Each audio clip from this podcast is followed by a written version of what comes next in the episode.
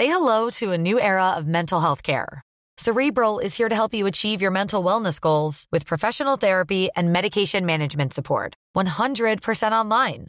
You'll experience the all new Cerebral Way, an innovative approach to mental wellness designed around you.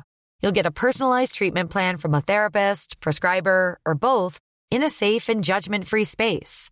Your cerebral therapist or prescriber will outline a customized plan with clear milestones along the way so you can get to feeling your best. With Cerebral, you're not alone in your mental health journey. We're here to empower you to live a fulfilling life. So take that first step towards a brighter future and sign up today at cerebral.com slash podcast and use code ACasts to get 15% off your first month. Offer only valid on monthly plans. Other exclusions may apply. Offer ends July 31st, 2024. See site for details. Bonsoir à tous et bonsoir à toutes. Bienvenue dans Punchline ce soir sur CNews. Je suis ravie de vous accueillir sur ce plateau jusqu'à 19h alors que l'actualité est bien sombre et qu'elle regorge de drames déchirants à Marseille. On entendra la douleur et la colère de la mère de la jeune Sokaina qui est morte dans sa chambre après avoir reçu une balle perdue. La France, c'est fini, dit-elle. C'est le règne des bandits. Euh, constat glaçant, on va l'entendre dans un instant. Et puis à Nice, l'autre visage de la barbarie, c'est cette euh, femme de 50 ans laissée pour morte dans la rue après qu'un individu lui ait sauté sur la tête à pieds joints. Il faut avoir euh, le cœur bien accroché pour ne pas désespérer ce soir de ce qui se passe dans notre pays. On va en débattre dans un instant dans Punchline. Ce sera juste après le rappel des titres de l'actualité avec Simon Guillain. Deux détenus de la maison d'arrêt de Fleury-Mérogis dans l'Essonne se sont évadés hier après-midi lors d'une sortie dans la forêt de Fontainebleau. Ils participaient à une course à pied avec d'autres détenus ainsi que des encadrants. Les deux prisonniers n'ont toujours pas été retrouvés. Dans l'enquête sur l'assassinat de Samuel Paty, eh la Cour d'appel de Paris a validé le renvoi de 14 personnes devant la justice. Huit personnes majeures seront jugées devant les assises spéciales et six adolescents comparaîtront devant le tribunal pour enfants. Et puis Kim Jong-un réitère son soutien total et inconditionnel à Vladimir Poutine. Il promet que la Russie rencontrera une grande victoire face aux Occidentaux. Le dirigeant nord-coréen a été reçu par Vladimir Poutine dans une base de lancement de l'Est de la Russie. Pour l'instant, aucun accord pour des livraisons de matériel militaire n'a été communiqué. Merci beaucoup Simon Guillain. Il est 17h, passé de quelques secondes. On est avec Rachel Kahn, en plateau essayiste. Bonsoir Rachel. Bonsoir Laurent. Merci d'être avec nous. On va essayer de, voilà, de balayer cette actualité euh, qui est bien triste. Euh, Le commissaire Mathieu Vallet nous a rejoint. Bonsoir, commissaire. Euh, Merci d'être là. Geoffroy Lejeune, directeur de la rédaction des GDD. Maître Pierre-Henri Bovis, avocat. Bonsoir. Bonsoir. Eric Revel, euh, journaliste et ancien directeur de la rédaction de LCI. C'est bien ça. Même directeur général. Même directeur général. J'ai jamais été directeur de la rédaction de, d'LCI. Très bien. Allez, directeur général tout court. Euh, on, on commence donc par euh, Marseille, euh, la mort de Sokaina, je vous en parlais dès hier soir, victime d'une balle perdue chez elle, dans son appartement au troisième étage. Sa maman, Leïla, s'est confiée à notre journaliste Stéphanie Rouquier. Elle revient sur ce qui s'est passé le jour de drame, sur son incompréhension totale de ce qui s'est passé. Explication donc Maxime Lavandier, Stéphanie Rouquier. La France, c'est fini la France. C'est fini la France. Il n'y a, plus- il y a plus de règles. Il n'y a plus de loi en France. Il n'y a plus rien en France. C'est une mère endeuillée qui s'exprime. Leïla, la mère de Sokaina, tuée par une balle perdue à Marseille. Trois jours après, elle revient sur ce drame. J'ai vu ma fille euh, par terre, du sang. C'est une rivière. Et le sang, ça coulait de partout. J'ai plus rien dans la, dans la vie. Ma, euh, ma fille s'est fait tuer dans sa chambre. Sokaina, 24 ans, était une jeune fille pleine de vie. Sans histoire, elle venait de reprendre ses études de droit. Lorsque Leïla évoque la personnalité de sa fille, elle est dévastée. C'est une belle fille, c'est une, vraiment c'est une belle fille, c'est une étudiante à la fac. C'est, toujours c'est, une fille qui vraiment qui est bien discutée. Au moment d'évoquer les circonstances de sa mort, la peine laisse place à la colère. Ils m'ont enlevé ma fille, ils ont enlevé la, la vie de ma fille. Ils, je sais pas, c'est qui? C'est les bandits, c'est les trafiquants. Je pars d'ici, je peux pas, je peux pas continuer ma vie ici. Le trafic de drogue qui gangrène la cité phocéenne n'épargne plus personne. Ce drame porte désormais à trois le nombre de victimes collatérales du narcomicide depuis le début de l'année à Marseille. Voilà, on vient d'entendre euh, cette maman. Euh, ce qu'elle dit, euh, Rachel Kahn, c'est fini la France. Il n'y a plus de règles, il n'y a plus de loi. C'est le règne des bandits. Quel constat Quel constat Oui, déjà, c'est courageux de témoigner comme ça. ensuite, c'est vrai que cette situation est insoutenable et effectivement, le constat, puisque là, c'est une atteinte finalement à la sécurité d'une citoyenne qui était à la fac, si jeune, euh, et que normalement, effectivement, euh, une des lois fondamentales, c'est la sécurité de la personne humaine. Mm. C'est-à-dire qu'il n'y a pas plus précieux que ça d'être euh, en sécurité, en sûreté, en plus chez soi. donc effectivement, ces mots retentissent d'autant plus fortement qu'elle a perdu sa fille. Et mm. effectivement, lorsqu'on se sent dans ce pays avec ses lois fondamentales, on peut se dire que c'est finalement l'un des socles les plus précieux qui s'écroule. Vous avez raison, euh, commissaire Vallet. Euh, la détresse d'une maman et la démonstration que ce sont les habitants de ces quartiers qui sont les premières victimes de, ces bandits, de ces narcotrafiquants, de, de ces délinquants, de ces meurtriers, évidemment. Oui, euh, très émouvant le témoignage de cette maman. Moi, ma mère m'a élevé seule dans une cité du nord de la France, donc je sais que c'est des gens qui ne sont pas des sous-citoyens, qui ont droit à la même sécurité qu'ailleurs je voue mon engagement policier depuis 18 ans pour ces quartiers. J'ai fait que des quartiers difficiles, non pas pour être glorifié ou chercher la notoriété, mais parce que c'est là où on se sent le plus utile, où on interpelle les délinquants qui font du rodéo, du trafic de stupéfiants, d'occupation de halls d'immeubles, qui pourrissent le quotidien de ces gens. Et pour moi, c'est pas des victimes collatérales, c'est des victimes innocentes. Elles ont droit à un statut particulier. Ces victimes, elles payent des impôts. Elle est en train d'étudier lorsque les faits sont arrivés. On peut pas les mettre avec la longue liste des trafiquants. Non, moi je suis désolé. J'ai entendu sur votre antenne qu'on avait des responsables politiques qui nous disaient que c'était aussi dramatique d'avoir des dealers qui tombaient sous les balles de Kalachnikov que des victimes innocentes. Non, quand on est dealer, on sait qu'on prend des risques. Aujourd'hui, il y a des individus très jeunes qui rafalent les halls pour terroriser, voire pour récupérer les points de deal. Il y a des contrats qui sont exécutés par des euh, jeunes individus qui parfois sont pas connus des services de police. Ils se prennent pour des Pablo Escobar, mais partons d'être trivial, mais c'est la réalité. C'est euh, des Jean-Michel à peu près ou pieds nickelés.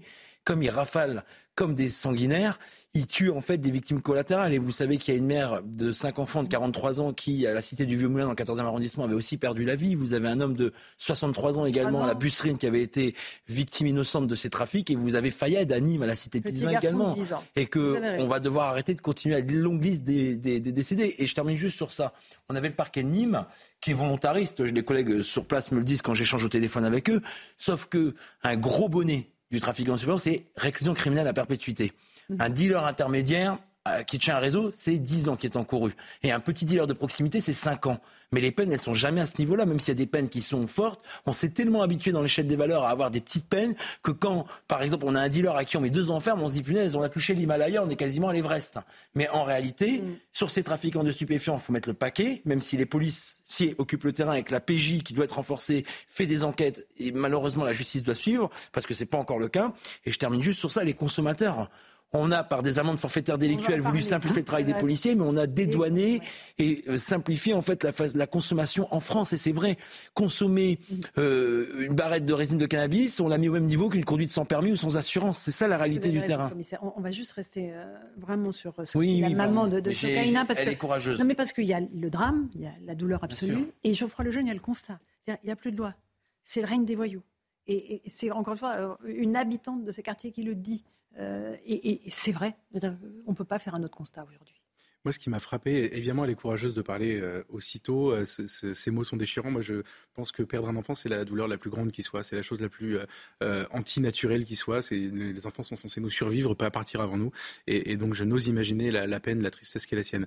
ce qui m'a frappé quand je l'ai entendu, c'est qu'elle a mot pour mot les mêmes phrases que les autres parents de, victimes de ce type de violence. Qu'il s'agisse d'ailleurs de, victimes collatérales des règlements de compte dans les trafics, dans les trafics de drogue, mais cette violence sauvage, cette violence gratuite qui nous, qui nous, euh, qui nous gagne aujourd'hui, en réalité, ils ont tous les mêmes mots pour décrire cette situation, tous les mêmes mots pour décrire leur peine.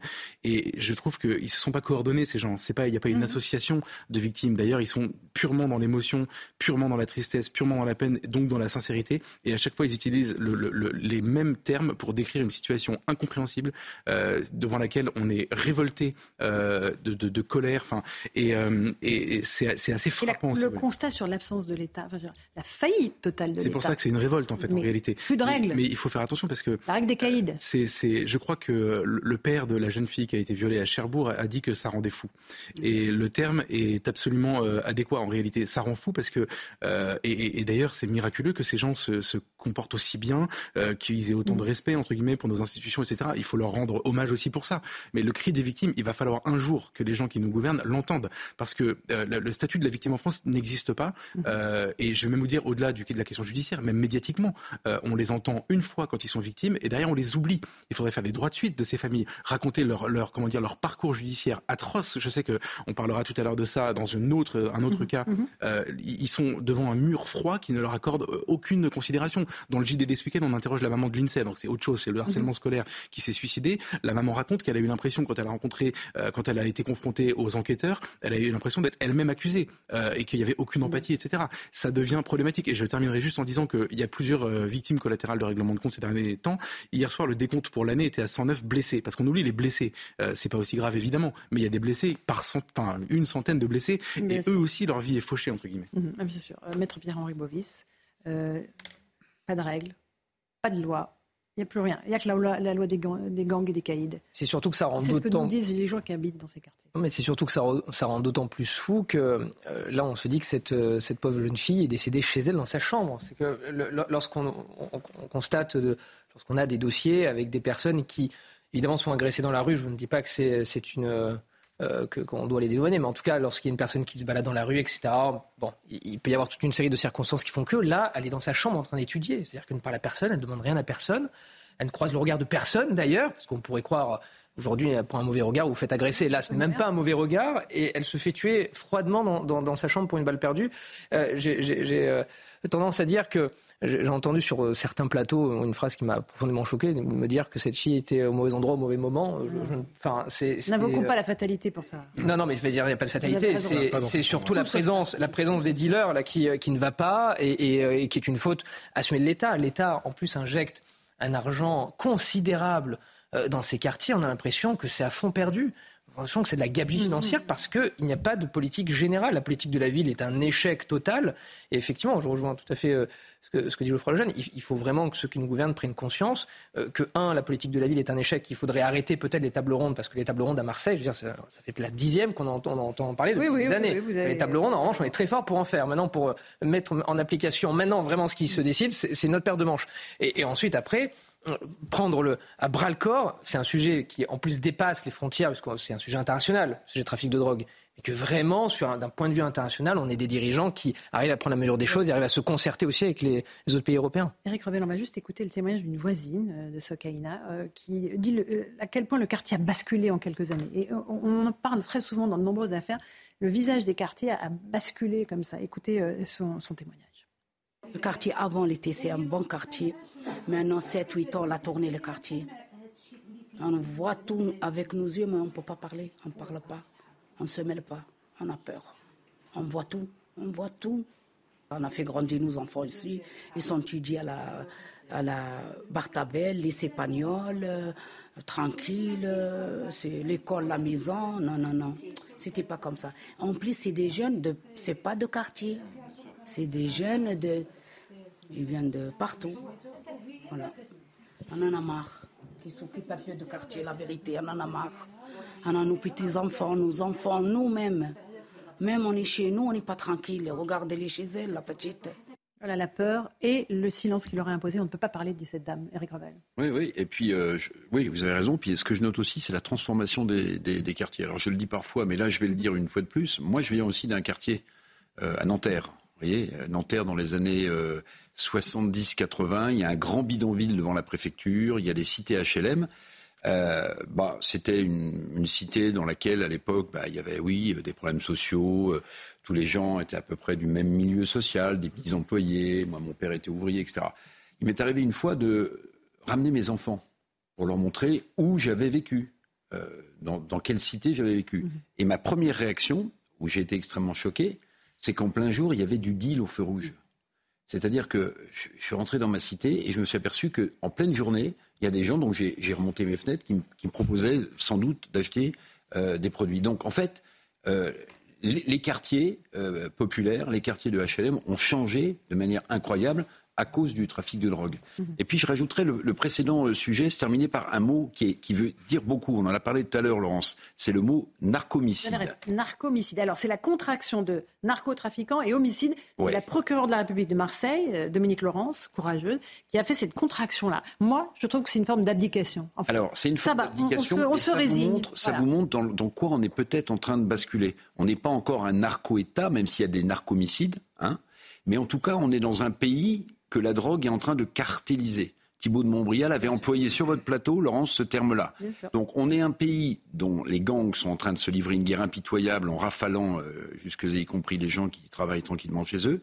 Donc on est en train, on, passe d'un euh, d'un trafic de drogue exponentiel qui cartélise le mmh. pays autour de gangs et la marche d'après bah, c'est le narco-État. On a déjà les narcomessies. Et je rajoute une chose pour appuyer ce que disait Mathieu. Moi, je, vais vous dire, quand je, vois la, douleur de cette euh, maman, euh, oui, on peut lui tirer notre chapeau pour euh, réagir dans le calme et la sobriété. Parce que quelque chose comme ça arrive à votre fille ou à votre fils, mm. je peux vous dire que ces racailles qui se livrent à des Far West criminels, on aurait presque, monsieur le policier, envie de s'en occuper. Vous pourriez aller plus loin. Bah non, je sais pas. Ils sont où les comités d'Adama Traoré ou tous ceux qui dénoncent les violences policières en parlant dans ces quartiers Justice pour Naël, justice pour Sabri. Il manque toujours justice pour des gens qui ont commis des actes de délinquance avant et dont le décès est toujours une tragédie. Je m'en délecte pas. Mais ils sont où ces comités qui prétendument mmh. représentent des maires de quartier ou des citoyens sur lesquels je fais des débats ici, sur d'autres plateaux de mmh. chaînes d'information continue, et qui mettent en cause et en accusation la police, mais jamais les dealers, les voyous, les agresseurs, les violeurs, les assassins. Ils en parlent jamais. Cette dame, elle pas épaulée par une association locale qui euh, mène le même combat contre les policiers qu'elle mènerait contre les dealers. Et juste sur Marseille, un petit arrêt sur image, parce que je défends évidemment Beck et mes collègues parce que je sais ce qu'ils font sur le terrain et j'ai travaillé trois ans à Marseille. Vous avez eu en deux ans plus 368 policiers. Il y a la 268e promotion de gardien de la paix qui sort en, le 6 novembre. 70 postes en sortie d'école à Marseille. J'ai des adhérents commissaires dans toute la France. Tout le monde rêverait avoir ce même niveau d'effectif. Il y a trois compagnies de CRS à demeure. Et aujourd'hui, ce qu'il faut, c'est muscler muscler la police judiciaire parce que même s'il y a 21 OPJ qui arrivent, il y en a 15 qui partent, donc on voit que le différentiel est très réduit. Et surtout, Bien sûr que c'est rageant. On a des policiers. Moi, j'ai tourné avec la brigade spécialisée de terrain des quartiers nord. J'ai tourné avec la BAC Nord, avec la BAC Sud. Ils font à Saint-Is, c'est à côté de Saint-Loup. On a. Saint-Is, c'est pas les quartiers nord. Non, non, c'est les quartiers sud, mais c'est à côté de. Oui, mais le problème, c'est que ceux qui tiennent maintenant, ceux qui tiennent ces points de deal, on le dit pas, c'est les mecs des quartiers nord c'est les bonnets des quartiers nord. Donc c'est pour ça qu'ils font la même chose dans les quartiers sud qu'ils font dans les quartiers nord. Moi j'ai tourné par exemple avec la brigade CZ terrain des quartiers nord et même des quartiers sud, puisque c'est les mêmes unités en termes d'organisation. On a fait des 42, 45, 50 kilos à Campagne-l'Évêque, à la Savine, c'est des cités des quartiers nord, ou même à Saint-Loup, qui est le drogue de stupéfiants, des interpellations avec des guetteurs, avec des rabatteurs, avec des dealers, avec des, euh, ceux qui gardent ce qu'on appelle des nourrices. Donc il y a le boulot qui est fait, et ce qui est rageant, c'est qu'effectivement, en euh, plus de 10 ans, c'est l'année noire à Marseille avec ses 44 règlements de compte qui ont abouti à des assassinats, puisque c'est toujours prémédité, et ces 109 blessés qu'évoquait Geoffroy Lejeune tout à l'heure. Mais ne mettez pas les victimes, cette jeune fille, le monsieur de 60 ans. Mais j'ai dit 44, je parle des règlements de compte. Dans ce décompte macabre-là. Voilà, pas les 44, c'est pas ces victimes des... Non, mais ce qui est rageant dans, ce que dit euh, Mathieu, il a raison de le souligner, ce qui est rageant, c'est de voir toujours, euh, si vous voulez, cette émotion à, deux vitesses, à géométrie variable. ils sont tous ces joueurs de foot, ces acteurs qui, qui toujours, lorsqu'il y a un peu d'huile euh, sur le feu à mettre euh, sont présents. Lorsqu'en revanche, il s'agit là de défendre une vraie cause, c'est-à-dire lutter contre le trafic de stupéfiants qui cause la mort de personnes ultra innocentes, qui n'ont strictement rien fait, rien demandé à personne, on aimerait bien les entendre, on aimerait bien aussi avoir leur soutien, ne serait-ce que moral. Donc c'est vrai que par rapport à ces parents euh, complètement désœuvrés et démunis, et notamment vis-à-vis de la justice qui parfois effectivement peut renvoyer... Euh, dévasté plus que désœuvré. dévasté, ce, sentiment un peu froid, c'est vrai qu'on aurait bien aimé avoir leur soutien. Mais Ledgely, qui a fait le film Les Misérables, mmh. j'ai vu tout le monde s'est esclaffé en disant « Ah, il montre que les policiers et les gens des quartiers sont dans, la sont dans les mêmes conditions. » Non mais moi, quand j'étais gardien de la PAM fermé, il a grandi aux 3 rue Picasso. Donc je connais bien cette personne quand on l'avait en garde à vue. Elle n'était pas du tout sympa avec les policiers. Les infractions qu'on lui a reprochées, pour lesquelles il y a eu des condamnations, ça en fait pas une égérie, un exemple, loin de là, mais il n'en parle pas. Et là, aujourd'hui, dans la presse internationale, notamment au Canada, où il présente un nouveau film, Bâtiment 5, pour pas le citer, il nous explique que la police a la carte blanche pour tuer des Noirs et des Arabes dans les quartiers. Ça, c'est un discours responsable Non. à quel moment il parle des dealers? Ah bah c'est sûr que quand on était soi voilà, c'est compliqué de, dénoncer peut-être ces anciens collégionnaires. rajouter quelque chose? Oui, rajouter simplement sur, euh, sur euh, cette victime-là de 24 ans et, et sa maman, au fond, c'est tous les citoyens tous les citoyens éclairés, tous les citoyens qui sont, qui sont touchés et, blessés euh, dans leur chair. Mais dans les propos, lorsque la mère euh, ou la voisine parle euh, de la peur et qu'elles n'ont plus le droit de parler, c'est à quel point finalement ces gangs-là déshumanisent la société. Bien sûr. J'aimerais juste qu'on prenne un autre exemple à Nice avec l'agression dont je vous parlais au début de l'émission, cette femme d'une cinquantaine d'années qui a été laissée pour morte en pleine rue à 3 heures du matin avec un agresseur euh, qui l'a piétiné. Il lui a sauté à, pieds joints sur la tête. On ignore encore pourquoi. On fait le point avec Michael Dos Santos. Une victime au sol, un homme qui la frappe au visage avant de sauter à pieds joints sur son crâne. Cette agression violente survenue hier dans le quartier de la gare n'étonne pas certains riverains. Cette habitante, qui témoigne anonymement, avoue avoir peur de sortir seule le soir. Le soir, on sort plus parce qu'on a peur. Il hein, faut sortir en groupe. Un petit couple qui sort au Phoenix à minuit se fait agresser. Euh, là, depuis un an, c'est une catastrophe. Hein. Entre les gens qui se font raqueter, les, les gens qui se font voler, les gens qui se font attaquer par des coups de couteau. Bah, il y a beaucoup de gens bizarres hein, dans la rue le soir. Selon ses déclarations, le principal suspect serait âgé de 24 ans, d'origine angolaise, sans domicile fixe et inconnu des services de police. Son identité reste néanmoins confirmée, tout comme un éventuel mobile ou encore des liens avec la victime. De son côté, l'enquête va déterminer son profil psychologique, comme nous l'explique Eric Henry du syndicat de police Alliance.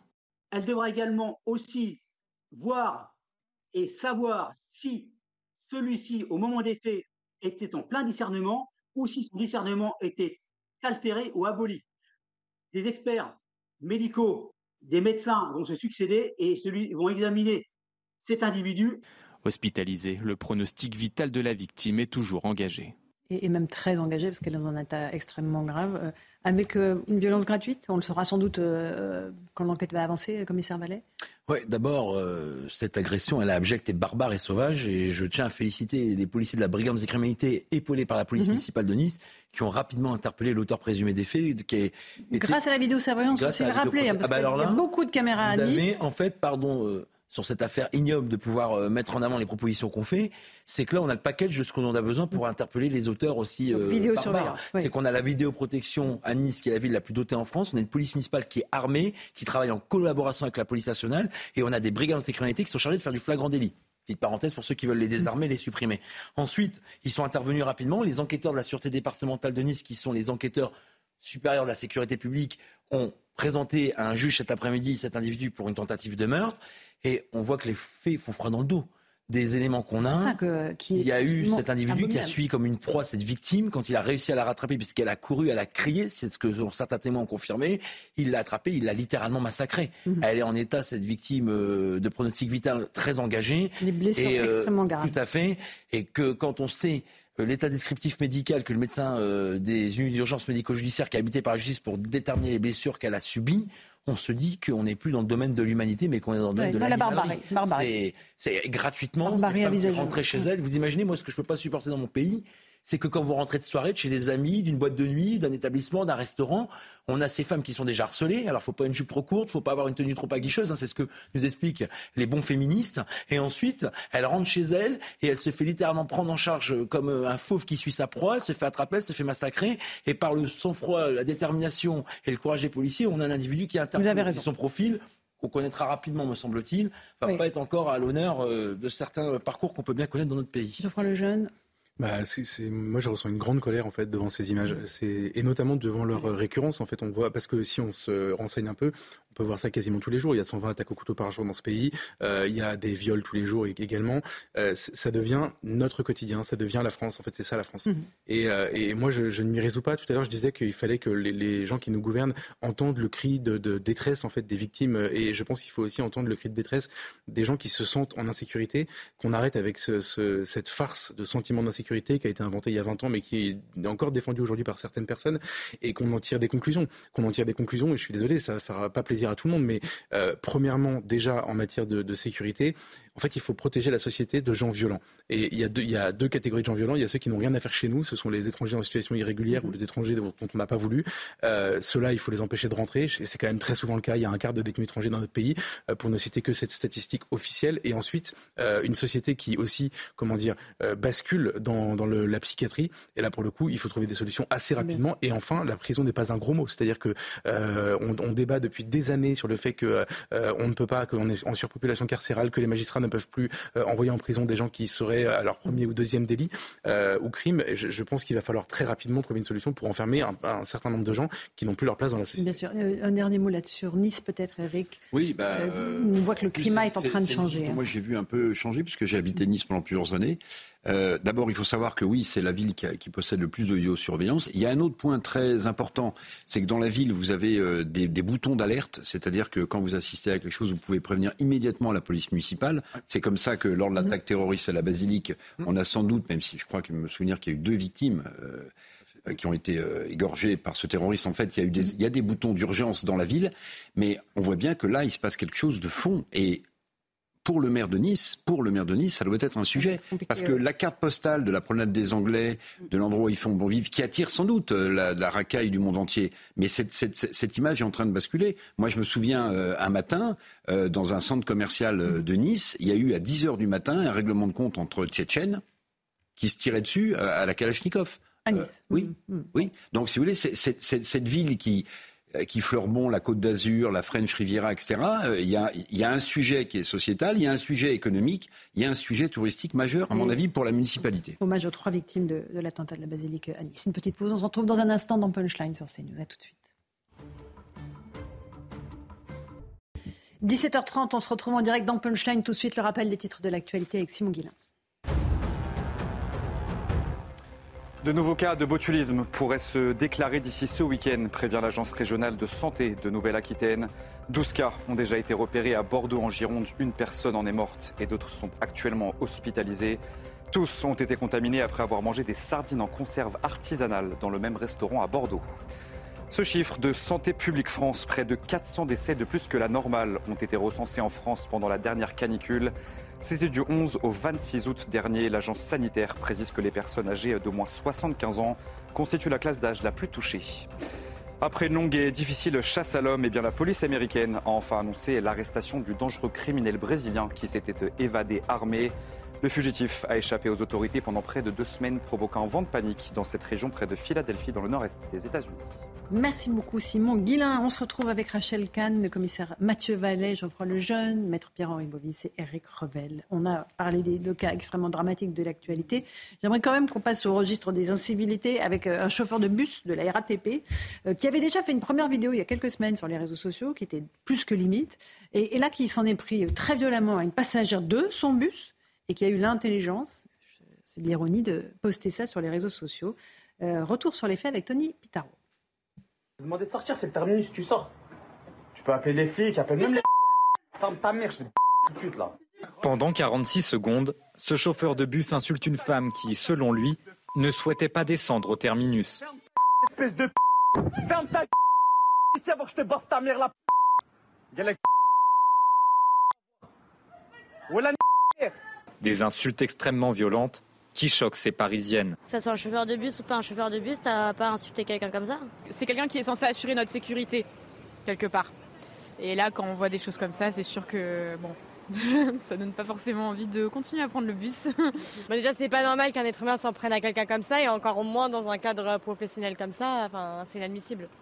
Des propos condamnés par la présidente de la région Île-de-France, Valérie Pécresse. Ce comportement extrêmement choquant d'un conducteur de bus vis-à-vis d'une voyageuse porte atteinte au service public de transport et doit être sanctionné. Début septembre, ce machiniste s'étonnait du nombre de femmes dans une ligne de bus.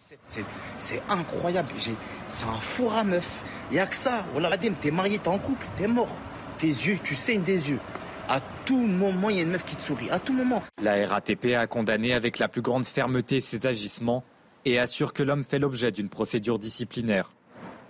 Et a priori, il ne conduit plus de bus. Euh, Rachel Kahn, tout ça est inadmissible de bout en bout. Il y avait tellement de bip parce que. Alors, on a aussi la version originale, mais honnêtement, on va se l'épargner. Oui. Euh, mais il y a tellement de bip que voilà, on, comprend à peu près le, le niveau du langage. c'est affreux. Cette violence, cette misogynie, et en plus. Euh, justement, au contraire, dans le témoignage là d'une jeune femme, elle dit euh, il doit être comme tout le monde. Non, s'il est chauffeur de bus, il a euh, des obligations qui sont plus que les citoyens lambda. J'espère qu'effectivement, au niveau du STIF, donc qui gère l'ensemble des transports sur l'île de France, il sera lourdement sanctionné. on voit aussi à quel point les réseaux sociaux, en fait, nourrissent cette forme de névrose, mhm. de, violence à l'égard des femmes. Je pense que c'était cette personne est en quête aussi de buzz et ah comment faire du buzz avec la violence en fait pour impacter, pour avoir un nombre de followers euh, suffisant, c'est abject. Qu'est-ce qui est choqué là, Eric? Alors moi, ce qui me frappe, je, oui, je crois que tout le monde veut. Non, non, mais non, non mais on, la question. vous avez raison. mais moi, ce qui me frappe, si vous voulez, c'est le lien entre la barbarie verbale et la barbarie physique. C'est-à-dire qu'en réalité, vous voyez bien que c'est le même type d'ADN en réalité. C'est-à-dire que cette barbarie verbale qui est quasiment une barbarie physique c'est même plus de la misogynie, il s'attaque presque à des, personnes. En fait, vous voyez que ça peut basculer très rapidement. Et donc, ne nous étonnons pas, si j'ose dire, de, parler du sujet dont on a parlé tout à l'heure, c'est-à-dire cette femme massacrée par un barbare. Parce qu'en réalité, le glissement, il est assez rapide. Barbarie verbale, enfin, vous entendez ce qu'il dit, j'ai les yeux qui saignent. très bien.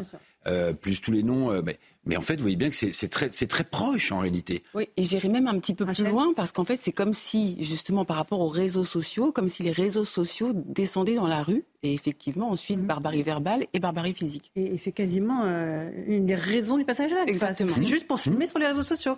Euh, Maître Bovis, moi, ce qui est... alors sanction disciplinaire qui conduit plus de but Non, mais moi, ce qui me surprend, de, ce, qui, me surprend le plus, Minimum surtout dans, hein. dans, toute cette scène, au-delà du caractère abject, etc., évidemment, c'est cette espèce de sentiment d'impunité en se disant je suis chauffeur de bus, euh, je dois assurer la protection quand même de ceux que je conduis, je me filme sur les réseaux sociaux en insultant une passagère et je pense qu'il ne va rien se passer derrière. soit effectivement cet individu est spécialement crétin, alors évidemment je pense qu'il est aussi un peu, mais à ce niveau-là c'est quand même surprenant.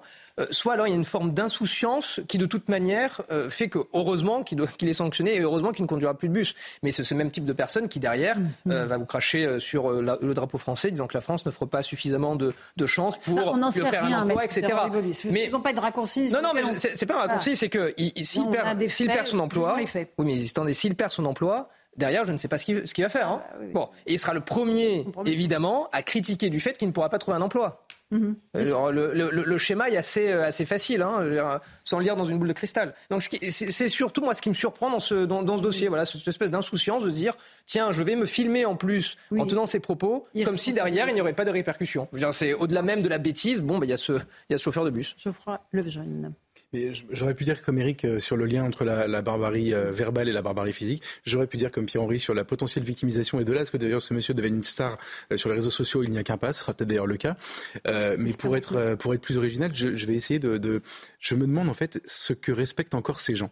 C'est-à-dire, euh, si vous ne respectez pas euh, une femme et que vous l'insultez comme ça, dans l'humanité, normalement, enfin, je veux dire, il y a une forme de, de, de, courtoisie qui est un peu normale, qui est un peu, euh, qui que, que, d'ailleurs partagent toutes les civilisations, plus ou moins, mais quand même, c'est mmh. globalement quelque chose d'assez partagé.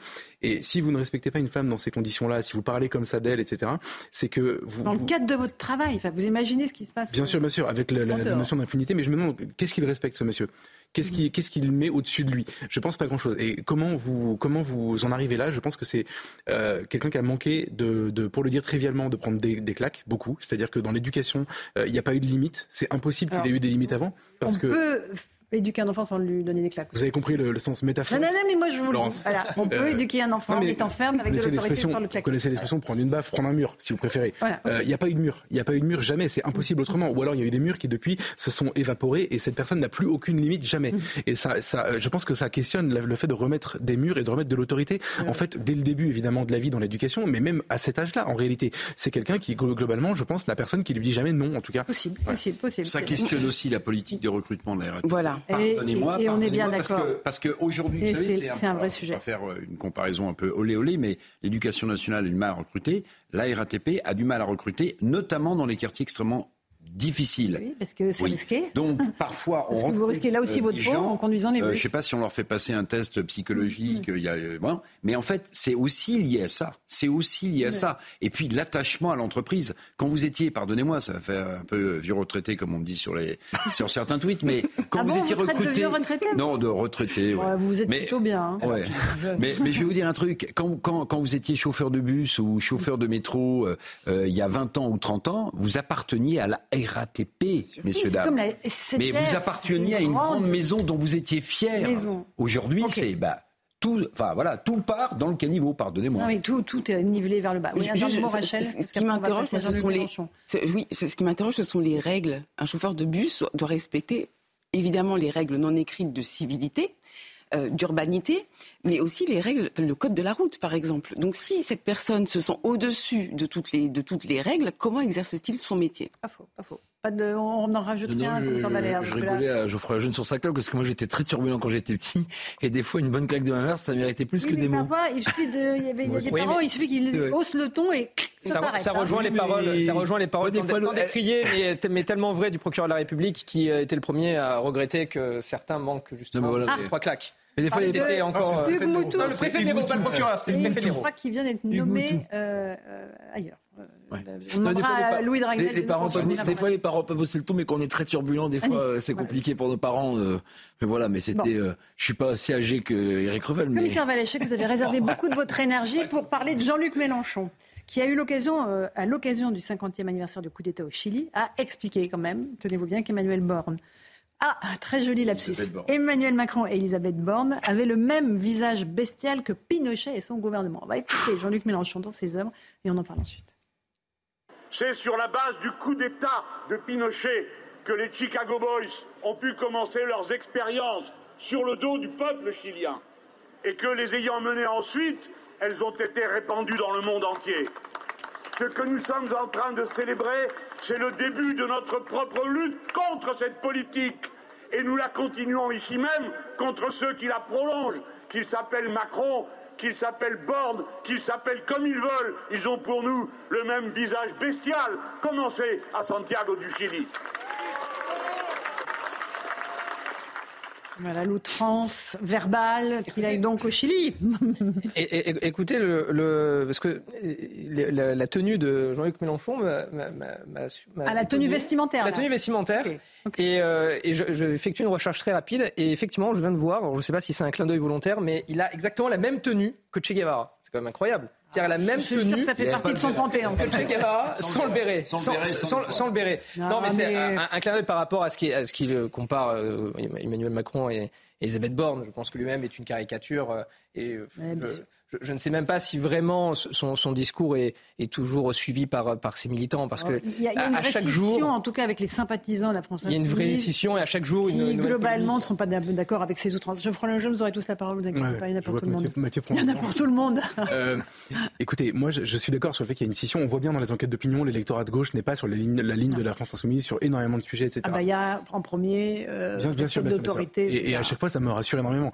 Maintenant, euh, et, on est tous d'accord pour, pour contempler la dérive de Mélenchon en quelques années. Ceux qui l'ont connu avant, moi j'ai discuté avec lui en 2015 et aujourd'hui c'est plus le même homme.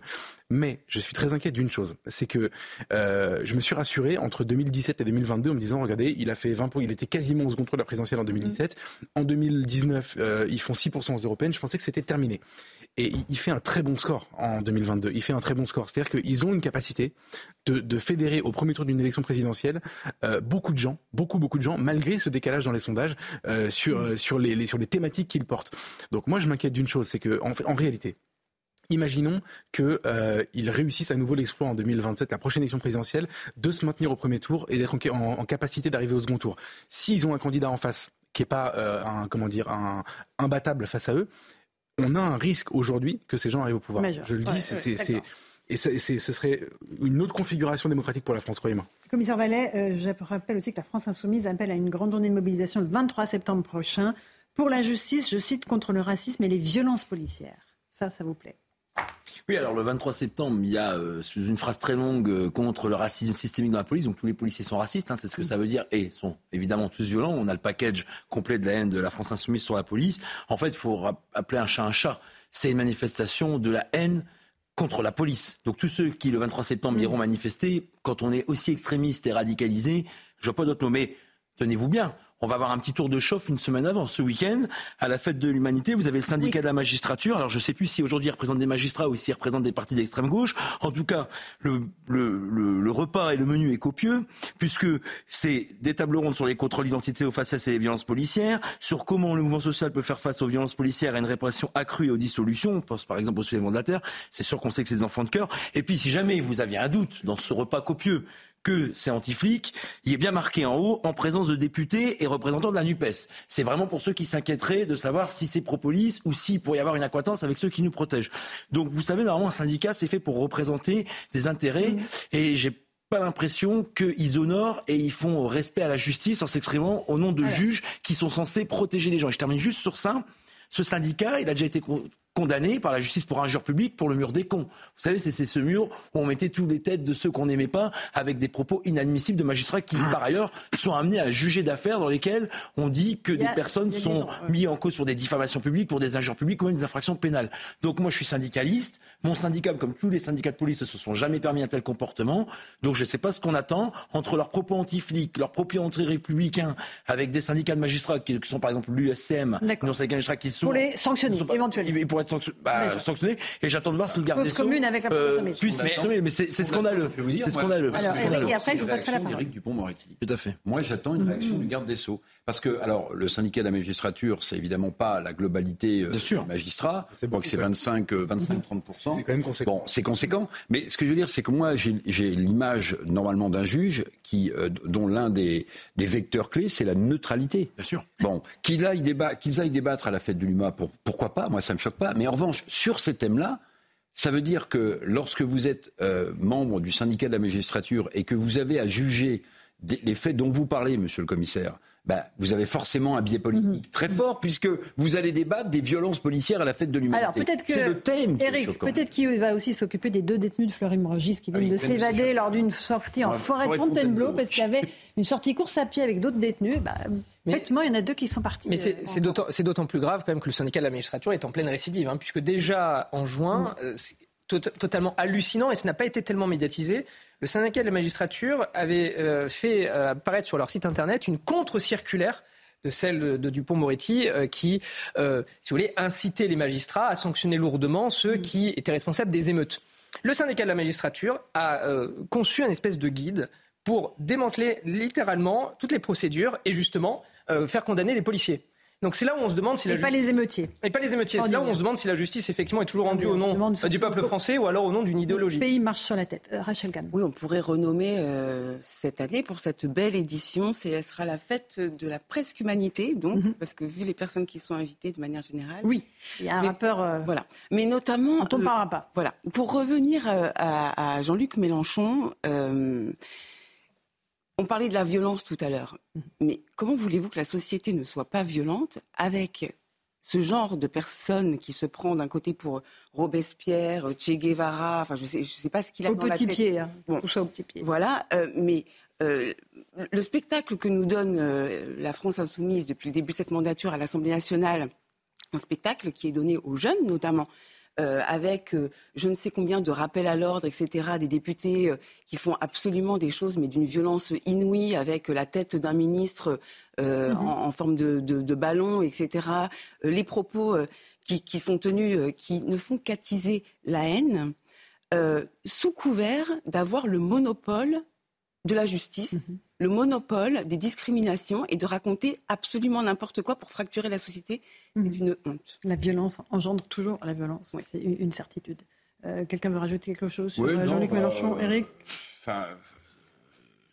On voit bien, il y a une chose très claire, mhm. c'est que la France insoumise et, Jean-Luc Mélenchon visent un type d'électorat. Ils visent l'électorat euh, identitaire, euh, souvent euh, dans des banlieues difficiles. Mmh. C'est ça son terreau électoral. Et donc tout ce qui va dans ce sens-là, au mépris d'ailleurs de, de, la paix sociale, au mépris de l'apaisement dont ce pays aurait bien besoin en ce moment, en fait, ce qui vise, c'est d'avoir, et d'ailleurs, enfin, je veux dire, les communautés, ça a été, ça a été identifié, ont voté massivement pour, pour Jean-Luc Mélenchon. Donc c'est ça son terreau électoral. Donc lui, c'est un homme politique, il se dit, je vais faire pousser cet électorat-là mais au mépris du pays. Parce que pendant ce temps-là, vous avez raison, le pays se fracture, la violence est partout, euh, on, vient d'en parler, et finalement, ça, ne rajoute que de la violence. Alors, on a un commentaire d'Éric Dupont-Moretti. Il était en déplacement à Narbonne et il a ah. évoqué le syndicat de la ah magistrature. Écoutez ce qu'il dit. Je savais pas. Le syndicat de la magistrature a dit ça n'est pas à la justice de rétablir l'ordre. Et moi, je pense le contraire. Et je veux à cet instant rendre hommage à tous les magistrats qui se sont investis pendant plus d'une semaine à la suite des émeutes, jour et nuit, pour que l'ordre républicain soit rétabli. Et puis je veux profiter de votre question, monsieur, pour dire très clairement les choses. Je ne veux pas, je ne voudrais pas que nos compatriotes fassent un certain nombre d'amalgames. Le syndicat de la magistrature, ça n'est pas la justice. C'est clair, net et précis, euh, Maître Bernard Bovis. Non, mais il a, tout à fait raison de rétablir, euh, de rétablir les choses. Puisque Ce n'est pas la justice. pour, un profane, pour un, pour un justiciable qui est confronté justement à la justice, lorsqu'il voit le syndicat de la magistrature avec des magistrats justement dans leur rôle de, de, syndicalistes qui mmh. tiennent ce genre de propos, c'est vrai que ces justiciables-là peuvent se demander si la justice, c'est ce que j'ai dit tout à l'heure, est rendue au nom du peuple français, c'est-à-dire d'un aussi impartial, ou, alors au, nom, d'une idéologie, et une idéologie aussi néfaste qui va contre aussi l'ordre républicain. Et des intouchables, puisqu'ils sont irresponsables. Euh, un petit mot Non, mais parce que ce syndicat il a quand même des adhérents. Donc moi, évidemment, je stigmatise personne. Je suis le premier à lutter contre la stigmatisation des policiers, mais on a certains magistrats qui sont quand même adhérents à un syndicat. Est-ce qu'ils partagent les mêmes opinions, les mêmes valeurs? Les mêmes conséquences. Quand on a des guides sur comment lutter contre les contre-identités, comment lutter contre les interpellations d'individus violents, comment contester les décisions administratives pour éviter que des gens viennent armés sur des manifestations, il y a un vrai sujet en fait.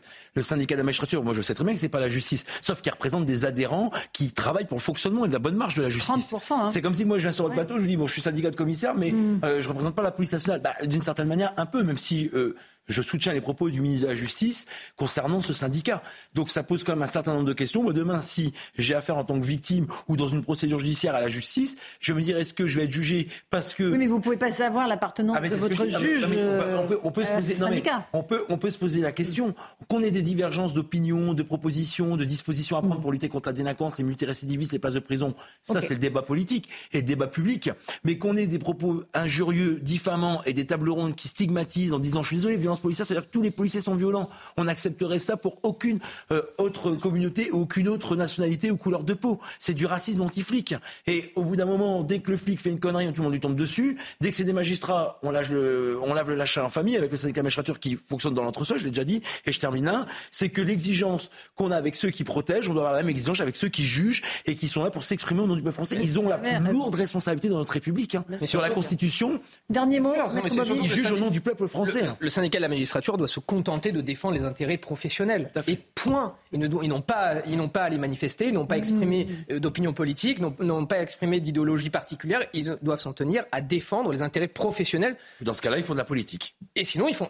Exactement. Mmh. Sinon, ils changent de métier, ils font de la politique, ils vont s'engager. Mais on ne on peut pas faire les deux. En tout cas, du moins, sinon, ça crée une vraie confusion. et ça détruirait notamment le socle démocratique si on pense si du moins le peuple français serait amené à penser que justement la justice n'est pas impartiale. moi j'aime bien aussi, il n'y a pas, même si on est souvent contrarié par des décisions de justice, il n'y a évidemment pas de stigmatisation, il y a des magistrats qui font bien sûr la, la grande majorité et qui ont beaucoup travaillé. C'est ce que nous le garde des Sceaux. Nuit et jour pendant les émeutes, parce que c'est vrai que les condamnations. C'est vrai que ça cache, le travail des magistrats. On dit euh, non mais pardon, il n'y a pas de nombrilisme, mais souvent on dit Mathieu Vallée, il critique la justice. Mais moi je critique pas les juges. On a bien compris. Non mais je dis simplement. En tout cas ça vous le critiquez. Quand on peut. C'est la fin de l'émission. Quand on peut dénoncer des mots, c'est pour qu'on s'améliore, c'est pas pour Donc euh, au bout d'un moment c'est juste dit à ces syndicats de magistrature, c'est. Merci à vous de défendre toujours vos collègues policiers. Vous avez raison. On va faire une petite pause. Euh, tout à l'heure, à 18h30, je recevrai Véronique Monguillot et sa fille. Euh, il s'agit de la veuve et de la fille de Philippe Monguillot, ce chauffeur de bus qui est mort en 2020 à Bayonne, frappé par plusieurs individus. Le procès de ces individus commence vendredi. Elle sera là sur notre plateau pour témoigner. A tout de suite dans Punchline sur CNews et sur Europe. Bonsoir à tous et bonsoir à toutes. Bienvenue dans Punchline ce soir sur CNews et sur Europe 1. La France orange mécanique, ce n'est plus seulement une métaphore empruntée au cinéma, c'est une réalité que vivent nos concitoyens au quotidien. À Marseille, où le destin de la jeune Sokaina, étudiante de 24 ans, a été broyé par la balle perdue d'une Kalachnikov. À Nice, où une femme d'une cinquantaine d'années a été grièvement blessée après qu'un homme lui ait sauté à pieds joints sur la tête en pleine rue. À Bayonne, où Véronique Monguillot, qui sera notre invitée à 18h30, pleure son mari, chauffeur de bus, décédé pour avoir demandé à des jeunes de descendre de son bus justement en juillet 2020. Une chronique de la violence ordinaire qui ne semble pas bouleverser nos dirigeants politiques. Sont-ils aveugles pour ne pas voir que l'engrenage dans lequel nous sommes va fatalement nous entraîner de plus en plus loin dans la barbarie? Sont-ils sourds pour ne pas entendre que la sécurité est la première des libertés? Sont-ils à ce point-là faibles pour que l'autorité de l'État soit à ce point-là bafouée? Je crois que nous avons tous la réponse ici ce soir. Il est 18h sur Punchline, c'est News Europe 1.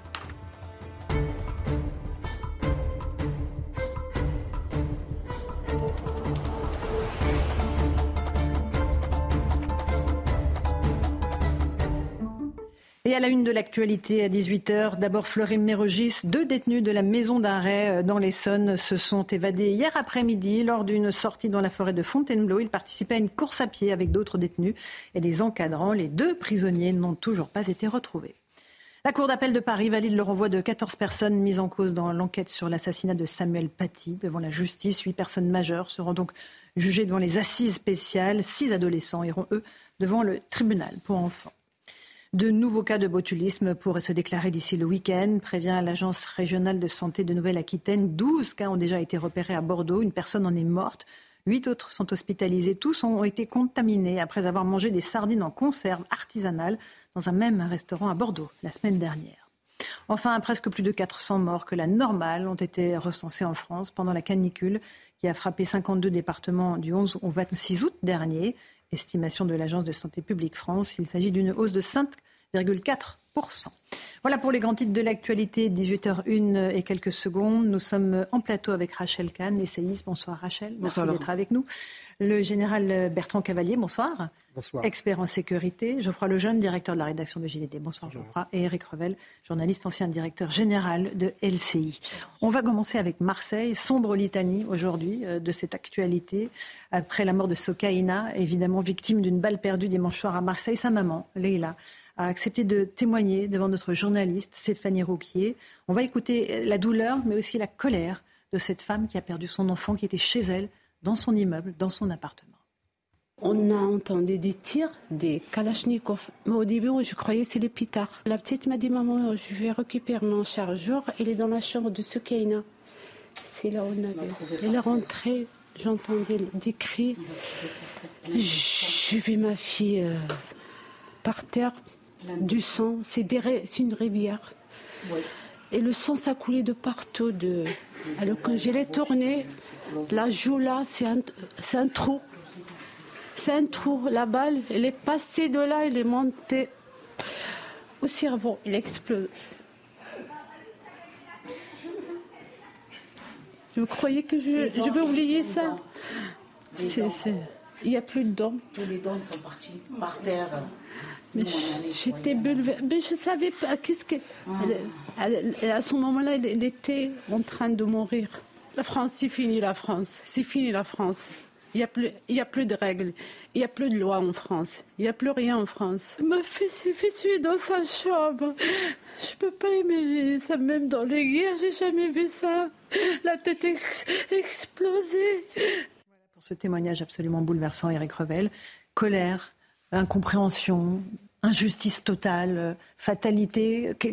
Comment, euh, comment accompagner ces mots de On souffre d'abord terrible. maman, on s'incline devant sa douleur. Ça me fait penser à, alors, vous avez trouvé ça un peu, un poème de Jacques Prévert. C'était le désespoir est assis sur un banc.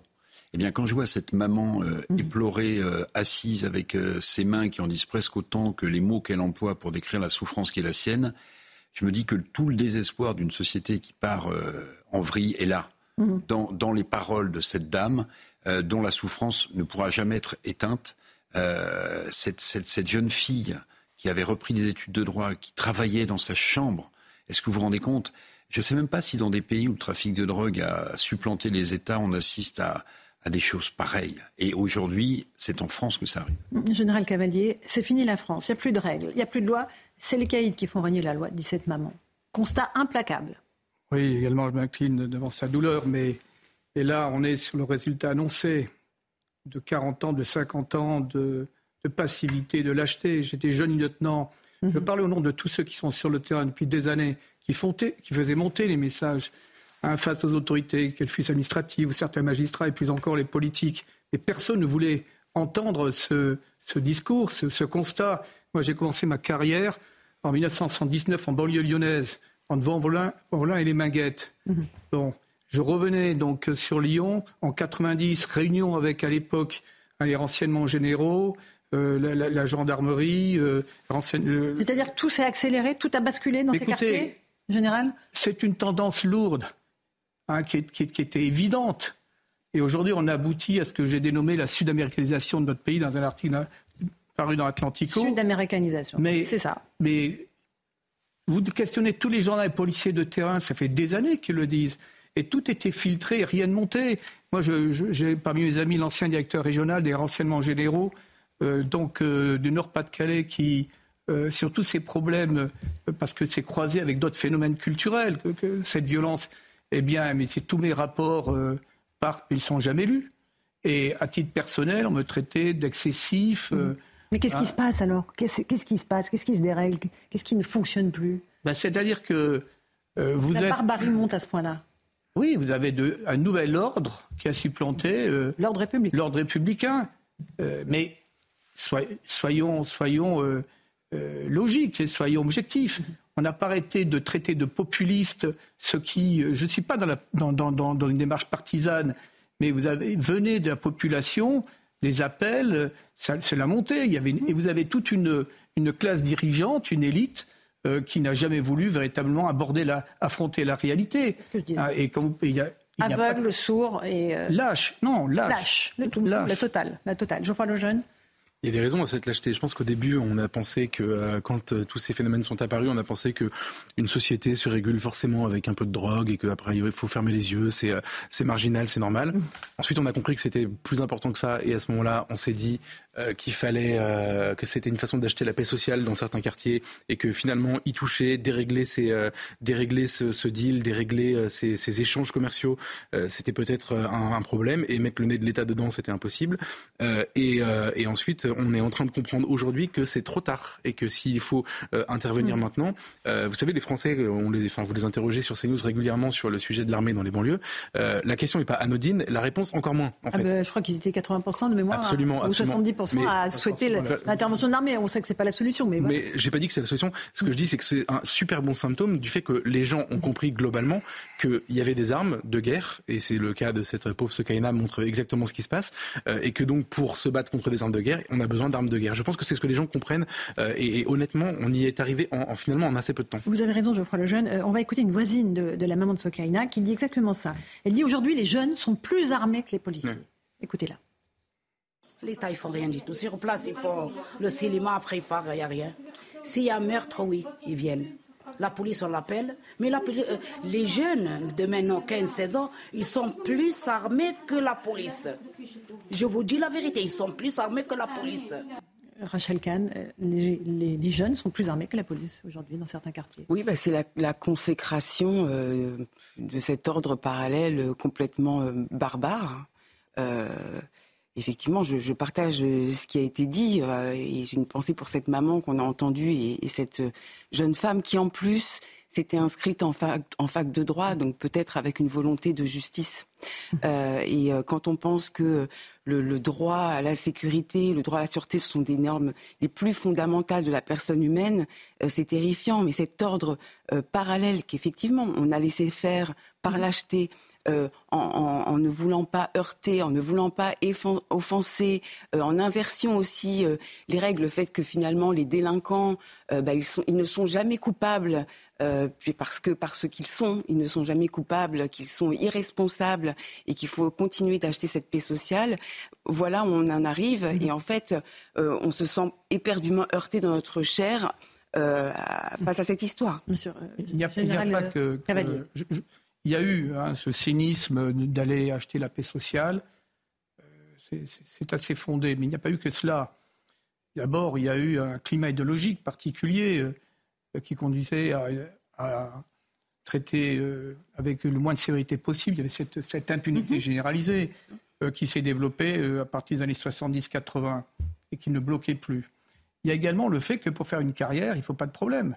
C'est-à-dire que quand vous êtes dans l'administration, euh, bon, euh, vous évitez de créer des troubles, de créer des, des sujets qui vont peut-être vous mettre dans une situation un peu délicate. Donc chacun passe dans un poste, que fut un poste administratif, représentant de l'État, préfet, ou certains, j'imagine, ne sera pas tous, heureusement, et pas tous les préfets non plus, mais celui qui s'engage dans l'action prend des risques un comportement singulier. Donc il vaut mieux rien faire pour progresser dans la hiérarchie tranquillement, c'est ce que vous nous dites. Pour faire une carrière, et là je crois que ça va avoir un écho parmi tous ceux qui sont sur le terrain, parmi les forces de l'ordre, euh, gendarmes et policiers, c'est qu'il y a eu également une certaine passivité d'une certaine hiérarchie. Mais parce que pour des raisons multiples aussi. Mhm. Parce que celui qui s'engageait, parce qu'il fallait y aller. Aller, c'est l'action. Et l'action, il y a des risques. Et ce n'était pas idéologiquement correct non plus après, on pourra parler de la drogue, qui est un problème immense. Oui, mais c'est le problème. C'est ah, le problème la drogue, principal dans notre pays. La drogue, d'abord, on a actuellement une partie de la jeunesse de France euh, qui euh, est concernée par la drogue. Donc, il y a toute la vitalité de, cette mm. France nouvelle qui va en être réduite. C'est un problème de fond. Deuxièmement, il y a des structurations telles, on l'a vu pour la Belgique ou les Pays-Bas, qu'elles peuvent menacer, menacer les États. Donc là, maintenant, comment va-t-on aborder cela avec euh, le droit commun actuel Ou est-ce qu'on décide de vraiment prendre le problème dans toute son, ampleur? Je vous cite un exemple. Quand vous démantelez, quand mm. j'étais commandant d'une région de gendarmerie, démanteler par exemple un réseau à Méru dans, l'Oise, il faut un an d'enquête. Un an. Avec des moyens très importants. Bien.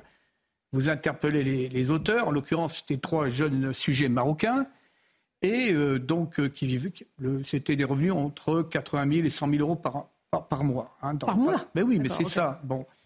Eh bien, euh, quelles sont les peines réelles? Sans compter qu'il n'y a jamais d'expulsion. C'est-à-dire qu'au moins, on pourrait, sur des mmh. sujets étrangers, de quelque origine qu'ils soient, les renvoyer dans leur pays et traiter au moins notre propre délinquance. La sanction, là, c'était quoi? Là, ils ont dû deux ans, trois ans de prison. Mais ce qui est intéressant, c'est que ces jeunes, j'étais présent, m'ont dit de toute façon, dès qu'on sort, on recommence et on fera mieux c'est ça la réalité. Mhm. Il n'y a plus aucune limite et on ne leur fait plus peur. Ils n'ont plus peur. Bon, passer par euh, la, case prison, le retour sur investissement est tel dans les trafics pourquoi se gêner? Ça fait partie du, risque. Allez, petite pause, on se retrouve dans un instant. Un punchline sur CNews et sur Europe 1, on parlera de ce qui s'est passé à Nice avec cette agression d'une rare violence contre une femme d'une cinquantaine d'années. A tout de suite. 18h16, on se retrouve en direct dans Punchline sur CNews et sur Europe 1. On a été rejoint par Sandra Buisson du service police-justice de CNews. Bonsoir Sandra. On va évoquer ce qui s'est passé à Nice, cette agression abominable qui a eu lieu dans la nuit de lundi à mardi, 3 heures du matin, une femme d'une cinquantaine d'années, sauvagement frappée, laissée pour morte dans la rue avec un pronostic vital très engagé. On va d'abord faire le point avec Michael Dos Santos, puis vous nous expliquerez ce qui s'est passé, en tout cas ce que l'on sait de cette agression sauvage. Une victime au sol, un homme qui la frappe au visage avant de sauter à pieds joints sur son crâne. Cette agression violente, survenue hier, n'étonne pas certaines personnes dans le quartier de la gare. Cette commerçante, qui témoigne anonymement, avoue avoir peur de sortir seule le soir. Le soir, on sort plus parce qu'on a peur. Il faut sortir en groupe. Un petit couple qui sort au fémis à minuit se fait agresser. Des craintes partagées par certains habitants du quartier. Euh, là, depuis un an, c'est une catastrophe. Hein. Entre les gens qui se font raqueter, les gens, les gens qui se font voler, les gens qui se font attaquer par des coups de couteau. Bah, il y a beaucoup de gens bizarres hein, dans la rue hein, le soir. Selon ses déclarations, le principal suspect serait âgé de 24 ans, d'origine angolaise, sans domicile fixe et inconnu des services de police. Son identité reste néanmoins confirmée, tout comme un éventuel mobile ou encore des liens avec la victime. De son côté, l'enquête va déterminer son profil psychologique, comme nous l'explique Eric Henry du syndicat de police Alliance. Elle devra également aussi voir et savoir si celui-ci, au moment des faits, était en plein discernement ou si son discernement était altéré ou aboli. Des experts médicaux, des médecins vont se succéder et celui, vont examiner cet individu. Hospitalisé, le pronostic vital de la victime est toujours engagé. Voilà pour euh, ce qui s'est passé, cette barbarie absolue. Sandra Buisson, euh, est-ce que l'on en sait plus sur ce qui s'est passé pendant la nuit? Oui, alors ça se passe à 3 heures du matin, vous l'avez dit, et ça se passe à 200 mètres seulement du domicile de la, de la victime. On voit même sur les images de vidéosurveillance, juste avant l'agression, qu'il revient de la rue euh, où cette femme habite. Il attend derrière un camion, mais elle, elle, elle est en train de rentrer chez elle, elle le voit. Elle change de trottoir pour essayer de, l'éviter. Et là, euh, à ce moment-là, ils sortent du champ de, la caméra de, la ville. Il vient juste de la rattraper et on ne les voit plus. Ensuite, elle réapparaît en train de courir pour lui échapper. Et c'est l'agression dont vous connaissez la violence. Plusieurs coups de pied à la tête et il lui saute euh, sur la tête euh, une fois qu'elle est à terre. Quand elle est prise en charge par les secours, elle a notamment un traumatisme facial et un traumatisme crânien. Son pronostic vital est toujours engagé, c'est ce qu'a précisé euh, le parquet aujourd'hui. Il faut savoir que c'est une femme vulnérable, elle a une carte d'invalidité, elle est sous curatelle depuis 2018. Et concernant euh, l'agresseur, le profil de l'agresseur, euh, comment s'est-il comporté d'abord en garde à vue, Sandra? Alors une première information, c'est qu'au moment de l'agression, il n'était ni alcoolisé ni sous stupéfiant. Il a déclaré donc de prime abord aux, policiers de la BAC qui l'ont interpellé qu'il avait 24 ans, qu'il était né en Angola et qu'il vivait dans la rue. Ça, c'est ce que semble confirmer ce qu'il avait dans, son sac, des affaires de toilette, des vêtements et, de la nourriture. Et donc, en garde à vue, selon nos informations, il a nié être l'agresseur de, cette femme. Il a refusé de confirmer son identité. Il a même euh, répondu de manière tout à fait évasive aux questions des, enquêteurs, jusqu'à rester silencieux quand ils lui ont montré les vidéos de cette agression, de la euh, vidéosurveillance de, de la ville. Au final, au vu euh, des témoignages, ça pourrait être une agression purement gratuite sur une personne qu'il ne connaissait pas, puisque dans les éléments de l'enquête, il n'y a pour l'instant pas de trace d'un quelconque lien entre deux. Il devait être déféré aujourd'hui, présenté à un magistrat en vue d'une mise en examen pour euh, tentative euh, d'homicide et le parquet avait requis son placement euh, en détention provisoire le temps de la poursuite des investigations. Peut-être un, mot complémentaire sur son ou ses identités. Euh, via la coopération internationale, on sait qu'il était connu aussi en Allemagne pour séjours euh, irréguliers. Qu'en juillet 2022, il avait donc été reconduit par l'Allemagne à la frontière avec le Danemark et qu'il a à ce moment-là utilisé une identité, celle d'un homme né en 99 en République dominicaine. Scénario absolument glaçant que vous nous décrivez, Sandra Buisson. Merci beaucoup. Euh, Général Bertrand Cavalier, euh, la violence gratuite. On croise quelqu'un dans la rue, on lui saute dessus à pieds joints sur la tête. Vous y croyez à ce scénario? Il est probable, il est possible. Écoutez, vous avez un, psychiatre qui fait autorité, qui a développé ce concept, hein, Maurice Berger. Donc, euh, où des gens n'ont plus aucune limite, n'ont plus aucune contrainte, où il y a différents facteurs qui jouent, y compris le passé personnel, la petite enfance. Donc euh, c'est aujourd'hui, euh, aujourd'hui ce phénomène-là est très très répandu. Maintenant, il y a une autre question qu'on peut se poser que fait-il là? Mhm. Comment se fait-il qu'en Europe, euh, des individus, quelles que soient leurs origines, puissent circuler sur des fausses identités, ne soient pas expulsés, soient en séjour irrégulier Parce que malheureusement, l'actualité, les faits divers, même les plus dramatiques, révèlent qu'il y a quand même beaucoup de ressortissants, de gens d'origine étrangère. Bon, et c'est quand même à mon avis, la première chose euh, de savoir qui est qui, mhm. de contrôler, d'avoir les moyens de vérifier. Donc on est quand même aujourd'hui dans une situation qui où on ne contrôle plus rien. On ne contrôle plus rien pour vous dans notre Ah non, mais attendez, mhm. on ne sait plus qui est qui. Il y a des millions de faux documents d'identité. Euh, je salue les efforts de, notre ministre de vouloir contrôler les frontières, mais euh, l'Europe est une, est une passoire. Et donc là, il y a un problème de fond. Et le jour où les citoyens décideront d'attaquer l'État pour faute grave parce qu'il n'est pas capable d'assurer une émission essentielle de mission de souveraineté, de garantir la sécurité et de savoir qui est qui. Bien sûr, vous avez raison. Eric Revel. Euh, quand j'écoute son, son intérêt, donc il était connu euh, pour euh, être de manière illégale en Allemagne en Allemagne, il était connu pour ses bien. Donc il n'y a aucune raison qu'il soit de manière légale en France. Bien. Je vous dis ça parce que euh, hier, euh, Gérald Darmanin, le ministre de l'Intérieur, était à Menton. Menton qui est à côté de Nice, mmh. donc comme tout le monde sait. Et ça faisait suite à une lettre que le patron du département des Alpes-Maritimes, Charles-Ange mmh. Ginesi, avait envoyée au président de la République. Et la lettre que tout le monde, euh, voilà, elle a été publiée. En fait, il insiste sur un fait, c'est qu'en fait, il n'y a plus rien de contrôlable à Menton il expliquait qu'il y avait 200, 300 personnes euh, qui, euh, alors je ne sais pas si chaque jour ou tous les deux jours, passaient. Et en fait, il n'y a plus grand-chose qui se passe. C'est-à-dire que je, ne lis pas les deux, mais je dis quand même que Menton est à côté de Nice, que là vous avez quelqu'un qui visiblement est en situation irrégulière, et que vous avez à côté de la ville de Nice, donc dans finalement le nord de l'Italie, ou presque, mmh. euh, l'Italie qui elle-même reçoit des dizaines et des dizaines de milliers de, de migrants qui ne sont pas répartis en quotas en Europe, eh bien que ces migrants passent et que tout cela euh, et, Nice le paye extrêmement euh, chèrement parce qu'il y, a une multiplication euh, d'agressions, de, problèmes à Nice qui, à mon avis, est en train de dépasser. Mais, nous, sommes, nous sommes aujourd'hui dans une absence complète de sens C'est-à-dire que lorsque vous prenez les dispositifs pour éviter que euh, donc, euh, des individus traversent la Manche, ils arrivent au Pas-de-Calais dans le Nord par dizaines de milliers. Euh, donc, quand vous posez la question à des gendarmes et des policiers, plus rien n'a de sens, si vous voulez, aujourd'hui. Donc, mmh. tout doit être mis à plat. Il faut trouver un minimum de cohérence. Mmh. Rachel Kahn, c'est la barbarie absolue, ce qui s'est passé à Nice. La barbarie, on est sorti de l'humanité en tout cas. C'est ça que ça révèle. Et puis, une nouvelle fois, euh, on se demande hein, euh, le, travail euh, de certaines féministes qui font plus de mal finalement aux femmes qu'autre chose. Là, une nouvelle fois, une femme à 3 heures du matin. En plus, vous avez décrit qu'elle était en situation de, fragilité. alors, je ne sais pas si c'est physique ou si c'est en invalidité physique ou, psychologique. On, sait qu'elle a. Enfin, après, je ne veux pas rentrer dans les détails, mais il y a une, une pathologie psychologique apparemment, mais on ne sait pas si c'est pour ça qu'elle est en, donc, situation d'invalidité. Donc, donc, en plus, il cherche une proie qui est fragile, donc là, vulnérable. Donc ça, c'est vraiment euh, inhumain. Mhm. Euh, j'en vois le jeune. Je pense qu'il y a deux catégories d'agressions, de, enfin de, de, de drames dans ce pays. C'est l'effet divers et puis l'effet de société. L'effet divers, c'est c'est ce qui tombe, ce qui nous tombe sur le coin de la tête et on ne pouvait pas vraiment le prévoir. Et puis l'effet de société, c'est la répétition de ce genre de choses. Et à chaque fois, je me pose la même question que vous, général, c'est est-ce qu'on aurait pu l'éviter?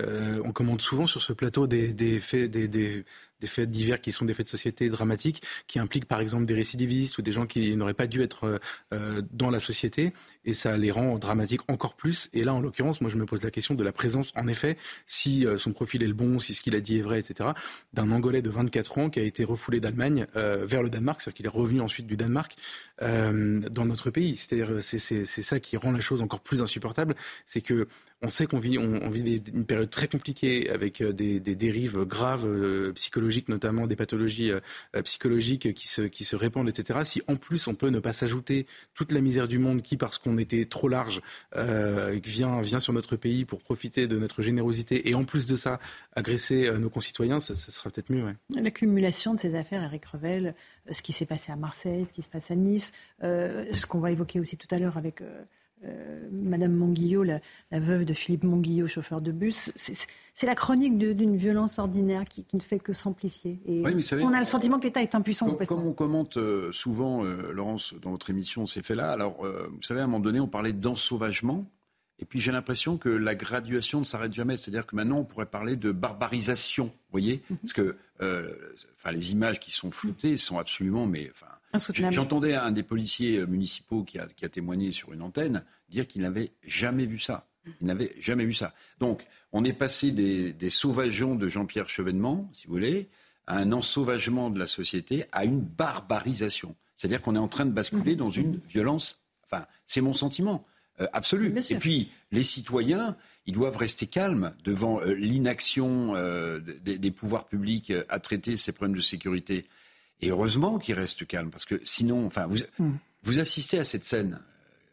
Qu'est-ce que vous faites? Vous n'avez pas peur, vous y allez? Et si vous y allez, qu'est-ce qui se passe? Si vous, si vous Ce sont les cris des voisins. C'est un voisin qui a hurlé, qui l'a fait fuir. Il a fait fuir. Qui appelle la, police. Et puis il y a quelqu'un qui arrive en voiture, qui, a donné les premiers secours à cette femme elle est... au sol. Vous avez raison, Sandra. Elle s'explique également par des facteurs idéologiques. Alors, je vais enfoncer une porte ouverte. L'effondrement du principe d'autorité. Maurice Berger dit qu'il faut établir l'autorité en tout domaine Bon, moi, j'étais de cette génération où l'autorité s'est effondrée euh, donc euh, à l'école, et ça a été voulu. L'horizontalité a été érigée. Hein. Euh, bon, sans compter le pédagogisme, Bourdieu, etc.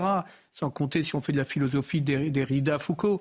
Je prends un autre exemple qui me semble intéressant, c'est que toute cette jeunesse, la jeunesse masculine, parce que la, violence, elle est à 95% mhm. masculine. Bien sûr. Bon, et cette, jeunesse, elle passait par le service militaire, où, il fallait les cadrer, où bon, il y avait une confrontation, où ils rencontraient d'une certaine manière la figure du père. Bon, tout ça n'existe plus. Vous voyez, il y a tous ces, tous ces éléments, sans compter qu'on est sur un homme contraint.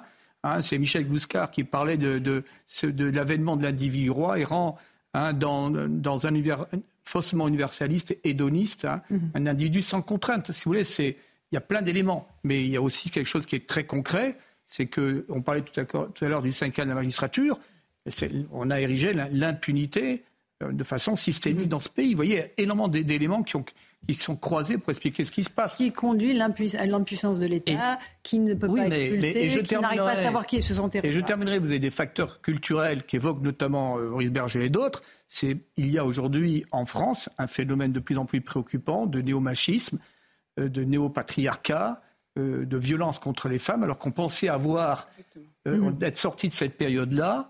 on n'en est pas sorti. Et, c'est très très préoccupant. On n'en est pas sorti. Alors comment doit-on élever nos filles quand on voit des images pareilles? Nos garçons. Aussi, évidemment.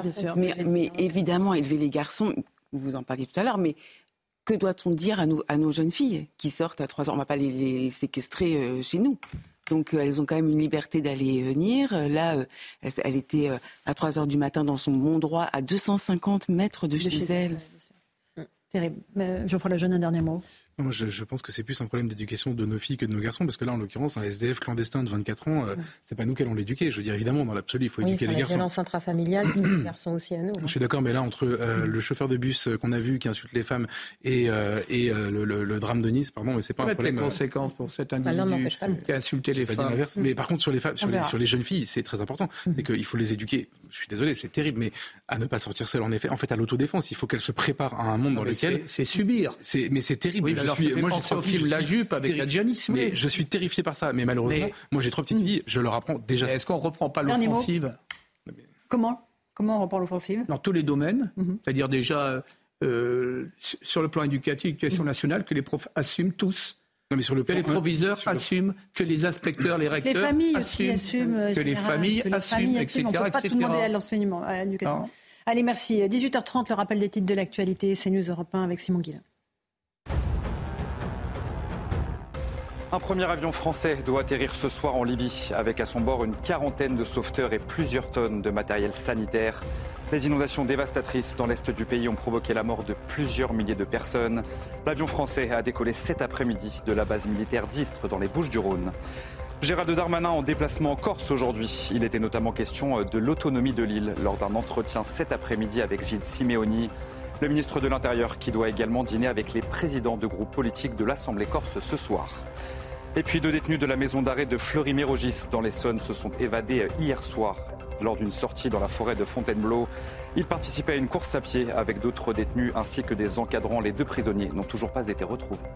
Merci beaucoup Simon Guillain pour ces grands titres de l'actualité. Restez bien avec nous. Dans un instant, un témoignage très important, très fort. Véronique Monguillot et sa fille Marie, qui a 21 ans, respectivement épouse euh, et fille euh, de Philippe Monguillot, chauffeur de bus, qui est mort en juillet 2020 à Bayonne frappé par plusieurs individus. Le procès démarre en fin de semaine. A tout de suite sur Europe 1 et sur CNews.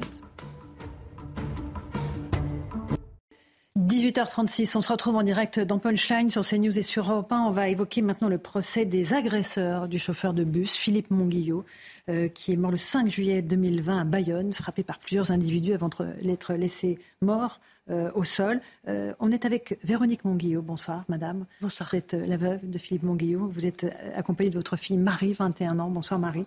Vous avez voulu être présente sur le plateau. Vous ne souhaitez pas vous exprimer. C'est évidemment votre droit le plus complet. vous avez eu depuis régulièrement, depuis des semaines, exprimé votre colère, votre douleur, Véronique Monguillot. On, on, va comprendre dans quel état d'esprit vous êtes à quelques jours de ce procès qui démarre vendredi, qui va être une véritable épreuve pour vous, parce que vous allez voir les visages des hommes qui ont agressé votre mari. On va d'abord avec Noémie Chaud, si vous le permettez, du service police-justice de CNews, euh, essayer de comprendre ce qui se joue avec ce procès qui démarre vendredi. Noémie, bonsoir. Bonsoir Laurent. Un procès où les trois accusés d'ailleurs ne seront pas jugés pour homicide volontaire. Expliquez-nous. Absolument. Euh, trois personnes sont renvoyées dans cette affaire. Deux euh, sont renvoyés pour coups euh, volontaires ayant entraîné la mort sans intention de, la donner. Et quand vous avez su que les faits étaient requalifiés, ça avait été une souffrance de plus pour, pour vous et pour vos, filles. Euh, on va essayer d'expliquer pourquoi. Les, juges, les magistrats de la Chambre de l'instruction dans l'arrêt de renvoi ont motivé cette, cette décision et ont rappelé que pour juger quelqu'un pour un homicide volontaire, il faut apporter la preuve que la personne avait la volonté de tuer Or, dans ce cas précis, les magistrats estiment que cette preuve-là ne peut pas être apportée, euh, notamment parce qu'il n'y a pas eu d'armes létales utilisées. Ce sont des coups de poing qui ont euh, entraîné la, la mort de Philippe Monguillot, parce que seulement deux témoins disent avoir entendu euh, un des agresseurs dire je vais le finir ou je vais le tuer. Les autres témoins ne, disent pas avoir entendu cela. Le fait aussi que votre mari se soit relevé une première fois, qu'on lui ait porté un dernier coup, que ce dernier coup l'ait fait chuter au sol et que ce soit cette chute sans doute avec les coups précédents qui ait entraîné sa mort. Ce qu'il est important toutefois de préciser, c'est que ça ne change rien à la peine encourue. Pour vous, on le comprend symboliquement, ça fait une grosse différence. Mais en l'espèce, la peine encourue pour deux des trois accusés, le troisième est jugé pour avoir hébergé les, agresseurs, c'est la réclusion criminelle à perpétuité. Pourquoi? Parce que pour des violences volontaires ayant entraîné la mort, la peine encourue est de 15 ans. C'est une peine qui est aggravée, qui passe à 20 ans, à 20 ans, euh, parce que c'est une, là, les faits ont été commis en réunion sur un agent euh, d'un exploitant de transport public de voyageurs dans l'exercice de ses fonctions. On passe à 20 ans. Et mhm. comme les deux accusés sont en état de récidive légale, cette peine est doublée. Ils encourent donc la peine maximum, la perpétuité. Ça aurait été la même chose s'ils avaient été jugés pour homicide. Euh, Véronique Monguillot, comment est-ce que vous abordez ce procès? Ça va être une épreuve? Oui, ça va être une épreuve parce que voilà, on va euh, vivre des moments euh, voilà que on n'a pas forcément envie de vivre. Hein. On va voir des choses qu'on n'a pas envie de voir non plus. Hein. Euh, voilà, les vidéos, les témoignages, on en connaît quelques-uns par rapport au dossier d'instruction. Mais voilà, donc on laisse faire les avocats, bien évidemment, ils font leur travail. Mais enfin, je veux dire, on va écouter, on va écouter, mais on attend la fin. Voilà, on, voudrait juste aujourd'hui que ce soit fini. La justice, vous voulez la justice Oui, complètement. Voilà, il faut que la justice voilà, se rende compte que, euh, on est, vous savez, on était une famille de cinq, une famille normale, ordinaire. Vous avez trois filles Trois filles, voilà, mon époux, mes filles, moi-même, euh, ordinaire. On, travaillait, on n'embêtait personne, on ne demandait rien. Et on se retrouve quatre. il nous manque le pilier. Euh, donc euh, voilà, il y, a, des dégâts euh, qui sont irréparables de toute manière à tout niveau dans notre survie d'aujourd'hui parce qu'on ne vit plus. On survit depuis trois ans. Donc là, voilà, on va, on va affronter tout ça parce que ça fait partie de notre force aussi. Hein. On, on, lâche rien. Et puis, on avait promis à Philippe qu'on irait jusqu'au bout hein, sur son lit de, mort. moi, je lui dis tous les jours, mes filles aussi, nos filles aussi, on, on tiendra le coup. Et c'est ce qu'on est en train de faire, même si on sait que ça va être mhm. Euh, terrifiant, ça va être extrêmement douloureux. Mais, mais on est obligé de passer par là. Bien sûr. Donc j'attends une justice. Quand vous dites on lâchera rien, c'est-à-dire le combat, c'est quoi? C'est que voilà, les, agresseurs soient condamnés? Mais complètement, voilà, on peut pas, euh, on peut pas. Euh, enfin, ils sont récidivistes en plus, en plus, voilà. Et là, voilà, y a, ils ont, ils ont, pour moi, ils ont tué mon époux. Point. Voilà, on pourra me dire ce qu'on veut. Voilà, parce que voilà, le, légiste dit c'est parce qu'il est tombé à la renverse qu'il est mort. Vous, vous dites ce sont les coups de poing. Exactement, mais enfin, je veux dire, euh, si vous voulez, à partir du moment où vous tapez quelqu'un au sol, au niveau de notre moteur, d'une violence extrême, que la personne qui est au sol euh, se relève, la bagarre est finie, les deux s'écartent, ils se relèvent pour aller se protéger vers son tram et on vient lui donner un ultime coup qui ne fait qu'aggraver ce qu'il y a eu au sol dans un premier temps. Donc ça ne peut que le faire chuter. Il peut pas, il, n'a pas réagi. Mon époux n'a pas réagi. Il avait déjà, tout était cassé mm. à l'intérieur, ça avait bougé. Mm. Voilà, c'est, il, n'a pas compris ce qui lui, a, lui arrivait à la fin. Donc automatiquement, cette phase 1 extrêmement violente. Euh, euh, avec le coup de poing final, ça n'a fait que ça n'a fait qu'aggraver. Il n'y a pas d'autre issue. Vous êtes surprise qu'ils ne soient pas jugés, les trois agresseurs, pour homicide volontaire? Bah oui, complètement. Enfin, je veux dire, pour moi, la volonté, elle est là, quoi. Et puis, il y, a des mots. Il y a des témoignages. Les mots, c'était euh, il faut. On va te démonter à l'extérieur, on va te finir. Quand on dit euh, à quelqu'un, on va te finir, euh, finir égale fin. Mhm. C'est-à-dire qu'après, il n'y a plus rien. Mhm. En fait, il fallait absolument pas que mon épouse se relève. Ils ont été jusqu'au bout. Il a été jusqu'au bout. Il a réussi à le finir. Mais c'est terrifiant. Enfin, Ouais, donc pour moi, oui, c'est. Tout cela pour rien, on, le rappelle, hein, parce qu'il leur demandait de mettre le masque, parce que voilà, il est descendu de son bus pour leur dire euh, conduisez-vous pas comme ça, c'est ça? Mais complètement, voilà. Et puis le titre de transport, enfin chez nous à Bayonne, je sais pas comment ça dans les autres villes, mais chez nous, on achète un ticket, on prend le bus ou le tram, le masque était obligatoire à l'époque, il y avait la pandémie de Covid, donc c'était pour tout le monde. Et Philippe, en tant, ou n'importe quel chauffeur à ce moment-là, en tant que responsable de, de, son, de son bus, est responsable des usagers. Et le masque, c'était pour se protéger, pour, protéger les autres aussi. Enfin, je veux dire, euh, des, des, des, règles, des lois, et on ne veut pas les, on veut pas les entendre. Mhm. Donc on fait ce qu'on veut. Non, non, non. Et on tue mon époux. Non. C'était quelqu'un de bien, votre mari. Ouais, ouais. C'était euh, Quelqu'un qui avait des valeurs? Mais complètement, c'est euh, quelqu'un d'entier. Vous voyez, euh, il tendait la main à tout le monde. à tout le monde gentil. Euh, il parlait trop. Il parlait beaucoup trop. Voilà, il aimait discuter, donc euh, il aimait le contact client, il aimait. Voilà, et euh, quelqu'un de, de, de, normal, mais avec qui on avait envie de passer du temps. Parce que avec lui, on refaisait le monde, en fait. Et, mais beaucoup de valeurs, ouais. Déjà, bonjour, au revoir, merci. Vous voyez, ça s'est perdu aujourd'hui beaucoup. Mais on a inculqué ça à nos filles qui sont voilà, la copie conforme de leur papa. Mais il y en a une sur le plateau et euh, on, salue, on salue les deux autres. Euh, euh, ce jour-là, votre mari ne devait pas travailler. Il a remplacé un collègue. Et il, ressentait l'usure du métier, la, montée des incivilités. On en a parlé depuis une heure de cette violence ordinaire qui se déchaîne dans notre pays. Il le sentait, ça a déjà monté. Oui, complètement. Depuis peut-être un an et demi, deux ans avant que qu'on me l'arrache, il m'en parlait. Je voyais que ça n'allait pas quand il rentrait de Chronoplus. Euh, je sentais, et puis je dis, mais qu'est-ce que t'as Et tout, il me dit, ouais, j'en peux plus, j'en peux plus des gens qui montent, qui, ils, te regardent de travers, ils te, ils te font, voilà, ou ils s'assoient dans le bus, ils mettent le bazar, les autres personnes sont là, n'osent pas bouger, enfin, euh, ils mangent dans le bus, ils mettent tout par terre. Je, il me dit, je, je peux plus. Et mon époux avait un autre métier en parallèle, il était chauffeur routier, et il était heureux dans son camion parce qu'il était seul. Parce qu'il était seul. Voilà, il livrait des, des fleurs, des plantes mais il était seul, il n'avait pas, il voyait pas tout ce qui se passait à Chronoplus. Donc il traînait la patte pour aller. Et pourtant, c'était, il a bossé toute sa vie. Mhm. Et, depuis l'âge de 14 ans quand même. Et, il traînait la patte, je le sentais, je le voyais. Et ce fameux dimanche, 5 juillet, donc, il devait pas travailler, voilà, comme vous disiez tout à l'heure. Il a remplacé quelqu'un parce qu'entre chauffeurs de bus, ils se rendent service. Voilà. Ils sont solidaires. Voilà, mhm. complètement. Et du coup, euh, il m'avait dit le matin, j'ai pas envie d'y aller. Et pourtant, euh, Philippe ne manquait jamais son travail. Et vous vous souvenez de ces derniers mots? Ouais. C'était quoi? À ce soir, ma chérie. Mhm. Véronique Monguillot, qui est l'épouse de Philippe Monguillot. Noémie Michaud, c'est une question. C'est important ce que vous dites parce qu'on on sait qu'au procès, il va y avoir, euh, on va essayer de reconstituer ce qui s'est passé, ce qui a emmené à ce déchaînement de, de violence et notamment à, cette, dispute. On sait qu'il s'était croisé avec les jeunes plus tôt dans la journée. Hein. Ils nous montent une première fois dans le bus vers 14h et puis ils reprennent le même bus plus tard à 19h et c'est là que les faits se produisent. On sait qu'il y a cette bagarre qui commence avec un coup porté par votre mari. Vous, comment est-ce que justement vous analysez ça? Votre mari, vous vous dites que ce soir-là, il était... Euh, il a eu peur, il était, euh, il en pouvait plus. Comment, euh, puisque vous nous dites que ce n'était pas quelqu'un du tout de, violent? Pas du, tout, Il a jamais été violent avec avec personne, mais vraiment personne. C'était le le bon nounours. Voilà, c'était le bon nounours et euh, et ce coup de boule, coup de tête, pardon. bref, mhm. c'est la même chose de toute manière. Il y a eu il y a eu quelque chose qui l'a déclenché. C'est lui qui donne un coup de tête, c'est ça Oui, oui, mhm. voilà. D'après les caméras, moi, j'ai pas vu, hein, on n'a pas visionné les caméras, mais voilà, il est parlé dans les témoignages et tout, il est dit ce coup, le coup de tête de Philippe qui a, démarré. Mais ce qu'il faut regarder, c'est qu'effectivement, à 14h30, ça a démarré. Il s'est fait insulter comme un moins que rien. Moins que rien. Un homme de 58 ans. Par des jeunes qui ont l'âge de mes filles. Non.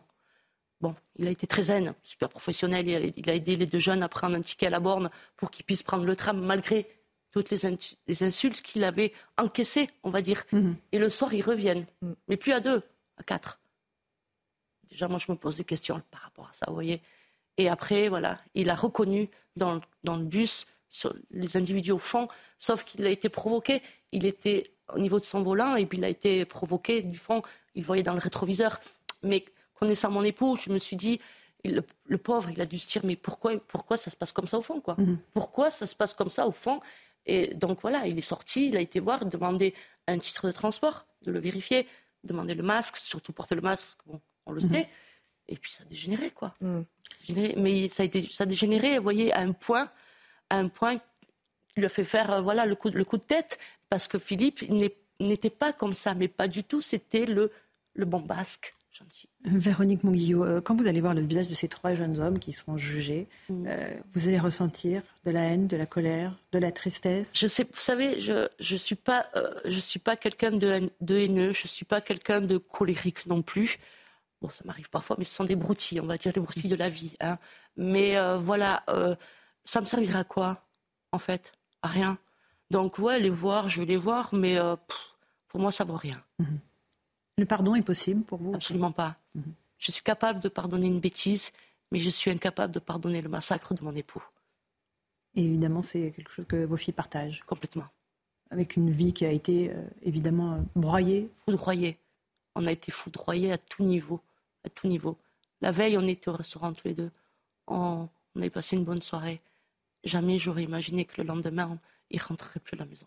Et vous l'avez veillé pendant plusieurs jours à l'hôpital Ouais, cinq jours. Jusqu'au moment où vous avez décidé de débrancher les machines Tout à fait, avec pour le les laisser médecins. partir en paix. Dès le soir même, on savait qu'il n'y avait plus rien à faire parce qu'on nous a dit que son pronostic vital était engagé. Et le médecin a rajouté c'est une question d'heure. Quand vous entendez ça, c'est une question d'heure. Enfin, c'est pas possible, pas lui, c'est pas, pas lui, c'est pas lui. Et on a pu aller le voir et, et ce qu'on a vu euh, confirme la violence qu'il a subie au niveau de la tête. C'était terrible Ouais. Oui, c'est terrible. Il a reçu des, des- des coups de poing et des coups de pied quand il Surtout était des au coups de pied au niveau de notre moteur, qui, ne- voilà, sûrement pour faire des séquelles irréversibles. Mais en plus de ça, pour le tuer. Il y a eu une grande solidarité autour de vous. Oui. Il y a eu une marche blanche organisée quelques jours après. Il y a beaucoup de gens qui se sont manifestés, vous l'avez dit. Il y, a une- il y a- il y a quelque chose qui vous a porté pendant tous ces jours terribles. Complètement, parce que, euh, vous savez, bon, dès, dès la première semaine, voilà, beaucoup de, de personnes sont venues vers nous. Euh, trois ans après, ils sont toujours là. Et en fait, comme, j'ai toujours dit, comme je pense sincèrement, c'est que des familles comme nous, il y en a plein. Des familles euh, ordinaires, voilà, ordinaires, sans problème, sans rien, qui travaillent, qui, qui paient leurs impôts, tout ce que vous voulez, enfin bref. Et, en fait, cette violence euh, qu'on a subie, nous, elle peut arriver à n'importe qui, n'importe où. Donc, les personnes qui sont là, qui sont arrivées il y a trois ans dans ma vie, s'identifient à nous, tout simplement. Et, euh, et voilà, et ce sont des liens extrêmement forts qui se sont créés et que je garderai à vie. Ouais. Est-ce que vous, les victimes, les familles de victimes, vous avez le sentiment d'être face à un mur quand, vous parlez, quand on parle de la justice? Est-ce que vous avez le sentiment qu'on vous accompagne ou pas du tout Qu'il y a une grande solitude des victimes, au fond? Ben, euh, j'ai l'impression, oui, enfin moi personnellement, j'ai l'impression d'être laissé à quai, comme on dit. Hein, euh, voilà, que on- on- moi, j'ose espérer encore, vous voyez, ce procès démarre dans deux jours, mais euh, j'ose espérer, voilà, que la justice, je veux y croire encore. Je veux y croire encore. Euh, et puis voilà, il faut. euh, je- donc, on est laissé quand même de côté, c'est vrai. Et puis surtout quand on, on entend une requalification comme on a entendu, enfin, on s'est dit, mais qu'est-ce qu'on a fait pour mériter ça? On rajoute de la douleur à la douleur? Ouais, oh, mais complètement. Le jour où j'ai vu ça, je n'ai pas réalisé sur le moment. On n'a pas, mes filles et moi, on n'a pas réalisé. C'est le lendemain. Le mercredi, on s'est dit, mais pourquoi on nous fait ça? Qu'est-ce que nous, on a fait pour mériter ça, en fait? En- Comme si on souffrait pas assez. Voilà, donc. euh, C'est le que hum, ça, pouvait aussi être plus fragile euh, d'aller devant une cour d'assises, devant des jurés, euh, en, les jugeant pour homicide volontaire, avec la difficulté de prouver cette intention de tuer. Et donc, encore une fois, la, décision a peut-être été de se dire, bon, on- sur les coups ayant entraîné la mort sans intention de la donner, ça va être plus facile à, à démontrer, à établir. Comme la peine encourue, encore une fois, est la même. Je comprends que pour vous, ce soit insupportable, mais ça peut être aussi pour éviter une fragilité juridique que cette décision de requalification a été prise. Elle avait été contestée par le parquet qui avait fait appel ouais, et la Chambre de l'instruction a, a validé cette requalification. Complètement, mais voilà, moi, c'est un monde, je pas envie de connaître ce monde-là. C'est pas. c'est- c'est- enfin, C'est pas votre monde Non, c'est pas mon monde. Mon monde, c'est le bisounours. Façon de parler, puisque tout le monde connaît cette expression. Mais non, enfin, je vais dire, mon monde, moi, c'est une vie normale, tranquille. Bon, c'est- tout ça, c'est fini. hein. Il n'y a plus rien, de toute manière. Depuis trois ans, il n'y a plus rien. Mais voilà, c'est euh, qu'on nous laisse tranquille, en fait. On a rien- Et qu'on rende la justice. Et ça sera comme- l'objet de voilà. ce procès. Moi, je vais vous dire euh, quelque chose à laquelle je tiens vraiment à cœur, que j'ai déjà dit. Euh, je n'ai pas commencé mon deuil. Mon deuil, je le commencerai parce que la justice va m'aider. Et je le terminerai quand j'aurai rejoint mon époux. Voilà. D'accord. Tout simplement. Donc, euh, effectivement, on mesure euh, votre peine. Si le procès euh, va en appel, s'il y a un appel, c'est-à-dire qu'on proroge votre, votre douleur. euh, Complètement. Complètement. La douleur sera prolongée. On le sait. On en est conscient. Mhm. Donc vous y êtes préparé Aussi. avec votre famille. Oui. Euh, Quand vous voyez cette euh, violence dont je parlais, on, a parlé de Marseille, cette jeune fille qui est morte chez elle, de Nice, une jeune femme qui se fait, une dame qui se fait piétiner par un agresseur. Vous vous dites que on est dans un, monde, voilà, où on peut se faire agresser, tuer en, sortant de chez soi ou en allant travailler. Mais complètement. le- enfin, la France est à la dérive. hein. La France est, enfin, euh, je suis pas la seule à le penser, mais la France est à la dérive parce que, euh, vous voyez, bon, je, j'évite d'allumer la télé parce que dès qu'on allume la télé, c'est pour voir des catastrophes, en fait. Et moi, celle qui, me- une, ça me marque tout ça. ça me, je, je me dis, mais comment on a pu en arriver là? Et quand je vois euh, les fêtes de Bayonne, en parlant de ma ville, monsieur qui rentre chez lui à 22h30, qui demande, Ah, vous urinez pas devant ma porte, il trouve la mort. Enfin, je veux dire, je, moi, je, suis, je, suis atterrée de voir tout ce qui se passe, d'entendre tout ce que j'entends. Je ne veux même, je n'allume plus la télé, j'ai pas envie. Mais, mais comment on peut laisser faire tout ça? Comment on peut laisser faire tout ça? Il y a des degrés qui ont été franchis, il y a des, un cap qui a été franchi. Oui, mais ah, pour moi, oui, il y a un cap qui a été franchi parce que, vous voyez, rien qu'à Bayonne, euh, euh, je suis bayonnaise, hein, jamais, jamais, jamais j'ai vu ma ville. Enfin, j'aurais imaginé, on aurait imaginé qu'un tel drame se produise à Bayonne, comme le 5 juillet 2020. Jamais de la vie. Et puis finalement, c'est partout. Finalement, c'est partout. Et c'est toute, euh, et c'est toute population. C'est pas. Euh, bah, maintenant, il y a les chauffeurs de bus, il y a la police, il y a les pompiers, il y a les maires, le personnel médical, enfin, tout le monde. Mais où on va? Vous en voulez à l'État français ou pas? Oui, quand même. Mhm. Mm. Je ne veux pas m'éterniser là-dessus. Ouais. Mais il y a quand même de la colère. Oui, complet, oui il y a un laisser-aller, il y a une forme de laxisme qui a conduit à ces comportements violents. Je pense, sur vous. Je le pense, je le pense, ouais. Mm. Euh, et il y a, je, l'évoquais, cette solidarité avec euh, une association que vous avez créée, l'association Philippe Monguillot, euh, pour éviter que ça se reproduise, c'est ça? Oui, c'est ça. Pour voilà, on est, on, est là. Bon, pour l'instant, elle est un petit peu en stand-by. On va dire, j'ai d'autres priorités. Hein, on le sait, hein, mais enfin, mes délégués et moi, nous avons d'autres priorités, pardon. Mais voilà, c'est une association qui est là pour aider les chauffeurs de bus on a sorti une petite sécurité par rapport à pour eux. Euh, voilà, les chauffeurs de bus nationaux, hein, il n'y a pas que Chrono Plus. Euh, ben justement, cette sécurité, ben quelqu'un sur Paris, une femme chauffeur s'en est servi. Moi, je, sors ça pour, dans le, pour les protéger, mais, mais mon but, c'est qu'ils ne s'en servent pas. Ça veut dire que s'ils s'en servent pas, ça veut dire qu'ils ne sont pas agressés, tout simplement. Mmh. Donc, euh, malheureusement, c'est fait agresser, mais ça n'a pas été trop loin, tant mieux. Mmh. Voilà, je veux dire. Mais voilà, on essaie de, à notre petit niveau, Hein, de petites gens, on va dire, de, faire quelque chose. Mais il faudrait euh, aujourd'hui, euh, nous, ce qu'on demande, la priorité par rapport à cette association, pardon, c'est une vitre euh, aussi costaud que les boucliers de CRS au niveau du poste de conduite, qui prend tout le poste de conduite. Mhm. C'est notre but. Mais bon, malheureusement, on ne peut pas, on est petit. Et ce qui est arrivé à votre mari, évidemment, va dissuader les, chauffeurs euh, d'intervenir et de sortir de, leur, de, leur, euh, de leur euh, voiture enfin, ou de leur bus pour intervenir s'il y a des violences dans leur, dans ben, Complètement. Je veux dire, moi, je voyais, je discute beaucoup avec les chauffeurs de, chez nous, hein, de, de Bayonne. Ben, les gars, ils n'en peuvent plus. Ils n'en peuvent plus. Ils sont pas loin de la retraite ou pas. Ils n'en peuvent plus. Ils s'en vont au travail aujourd'hui, depuis, depuis trois ans, avec un nœud dans le ventre, ils me le disent, ils viennent à la maison, ils boivent le café. Mais Véro, mais c'est un truc de fou, quoi. Et on laisse. Allez, hop, enfin, non, non, non, c'est pas possible, quoi. C'est pas possible de travailler comme ça. Pas possible. Merci beaucoup Véronique Monguillot d'être venue ici. Merci à Marie qui vous accompagne, votre fille. Euh, merci. aussi à Antoine Estève, notre correspondant à Bordeaux, qui a rendu possible euh, votre venue à Paris. Merci Noémie Schultz. Et puis bon courage pour le procès à venir, Véronique euh, et, Marie et toute votre famille. Merci à vous, chers amis, auditeurs et téléspectateurs, de votre confiance. Dans un instant, Hélène Zelani sur Europe 1, Christine Kelly sur CNews. Bonne soirée sur nos deux antennes.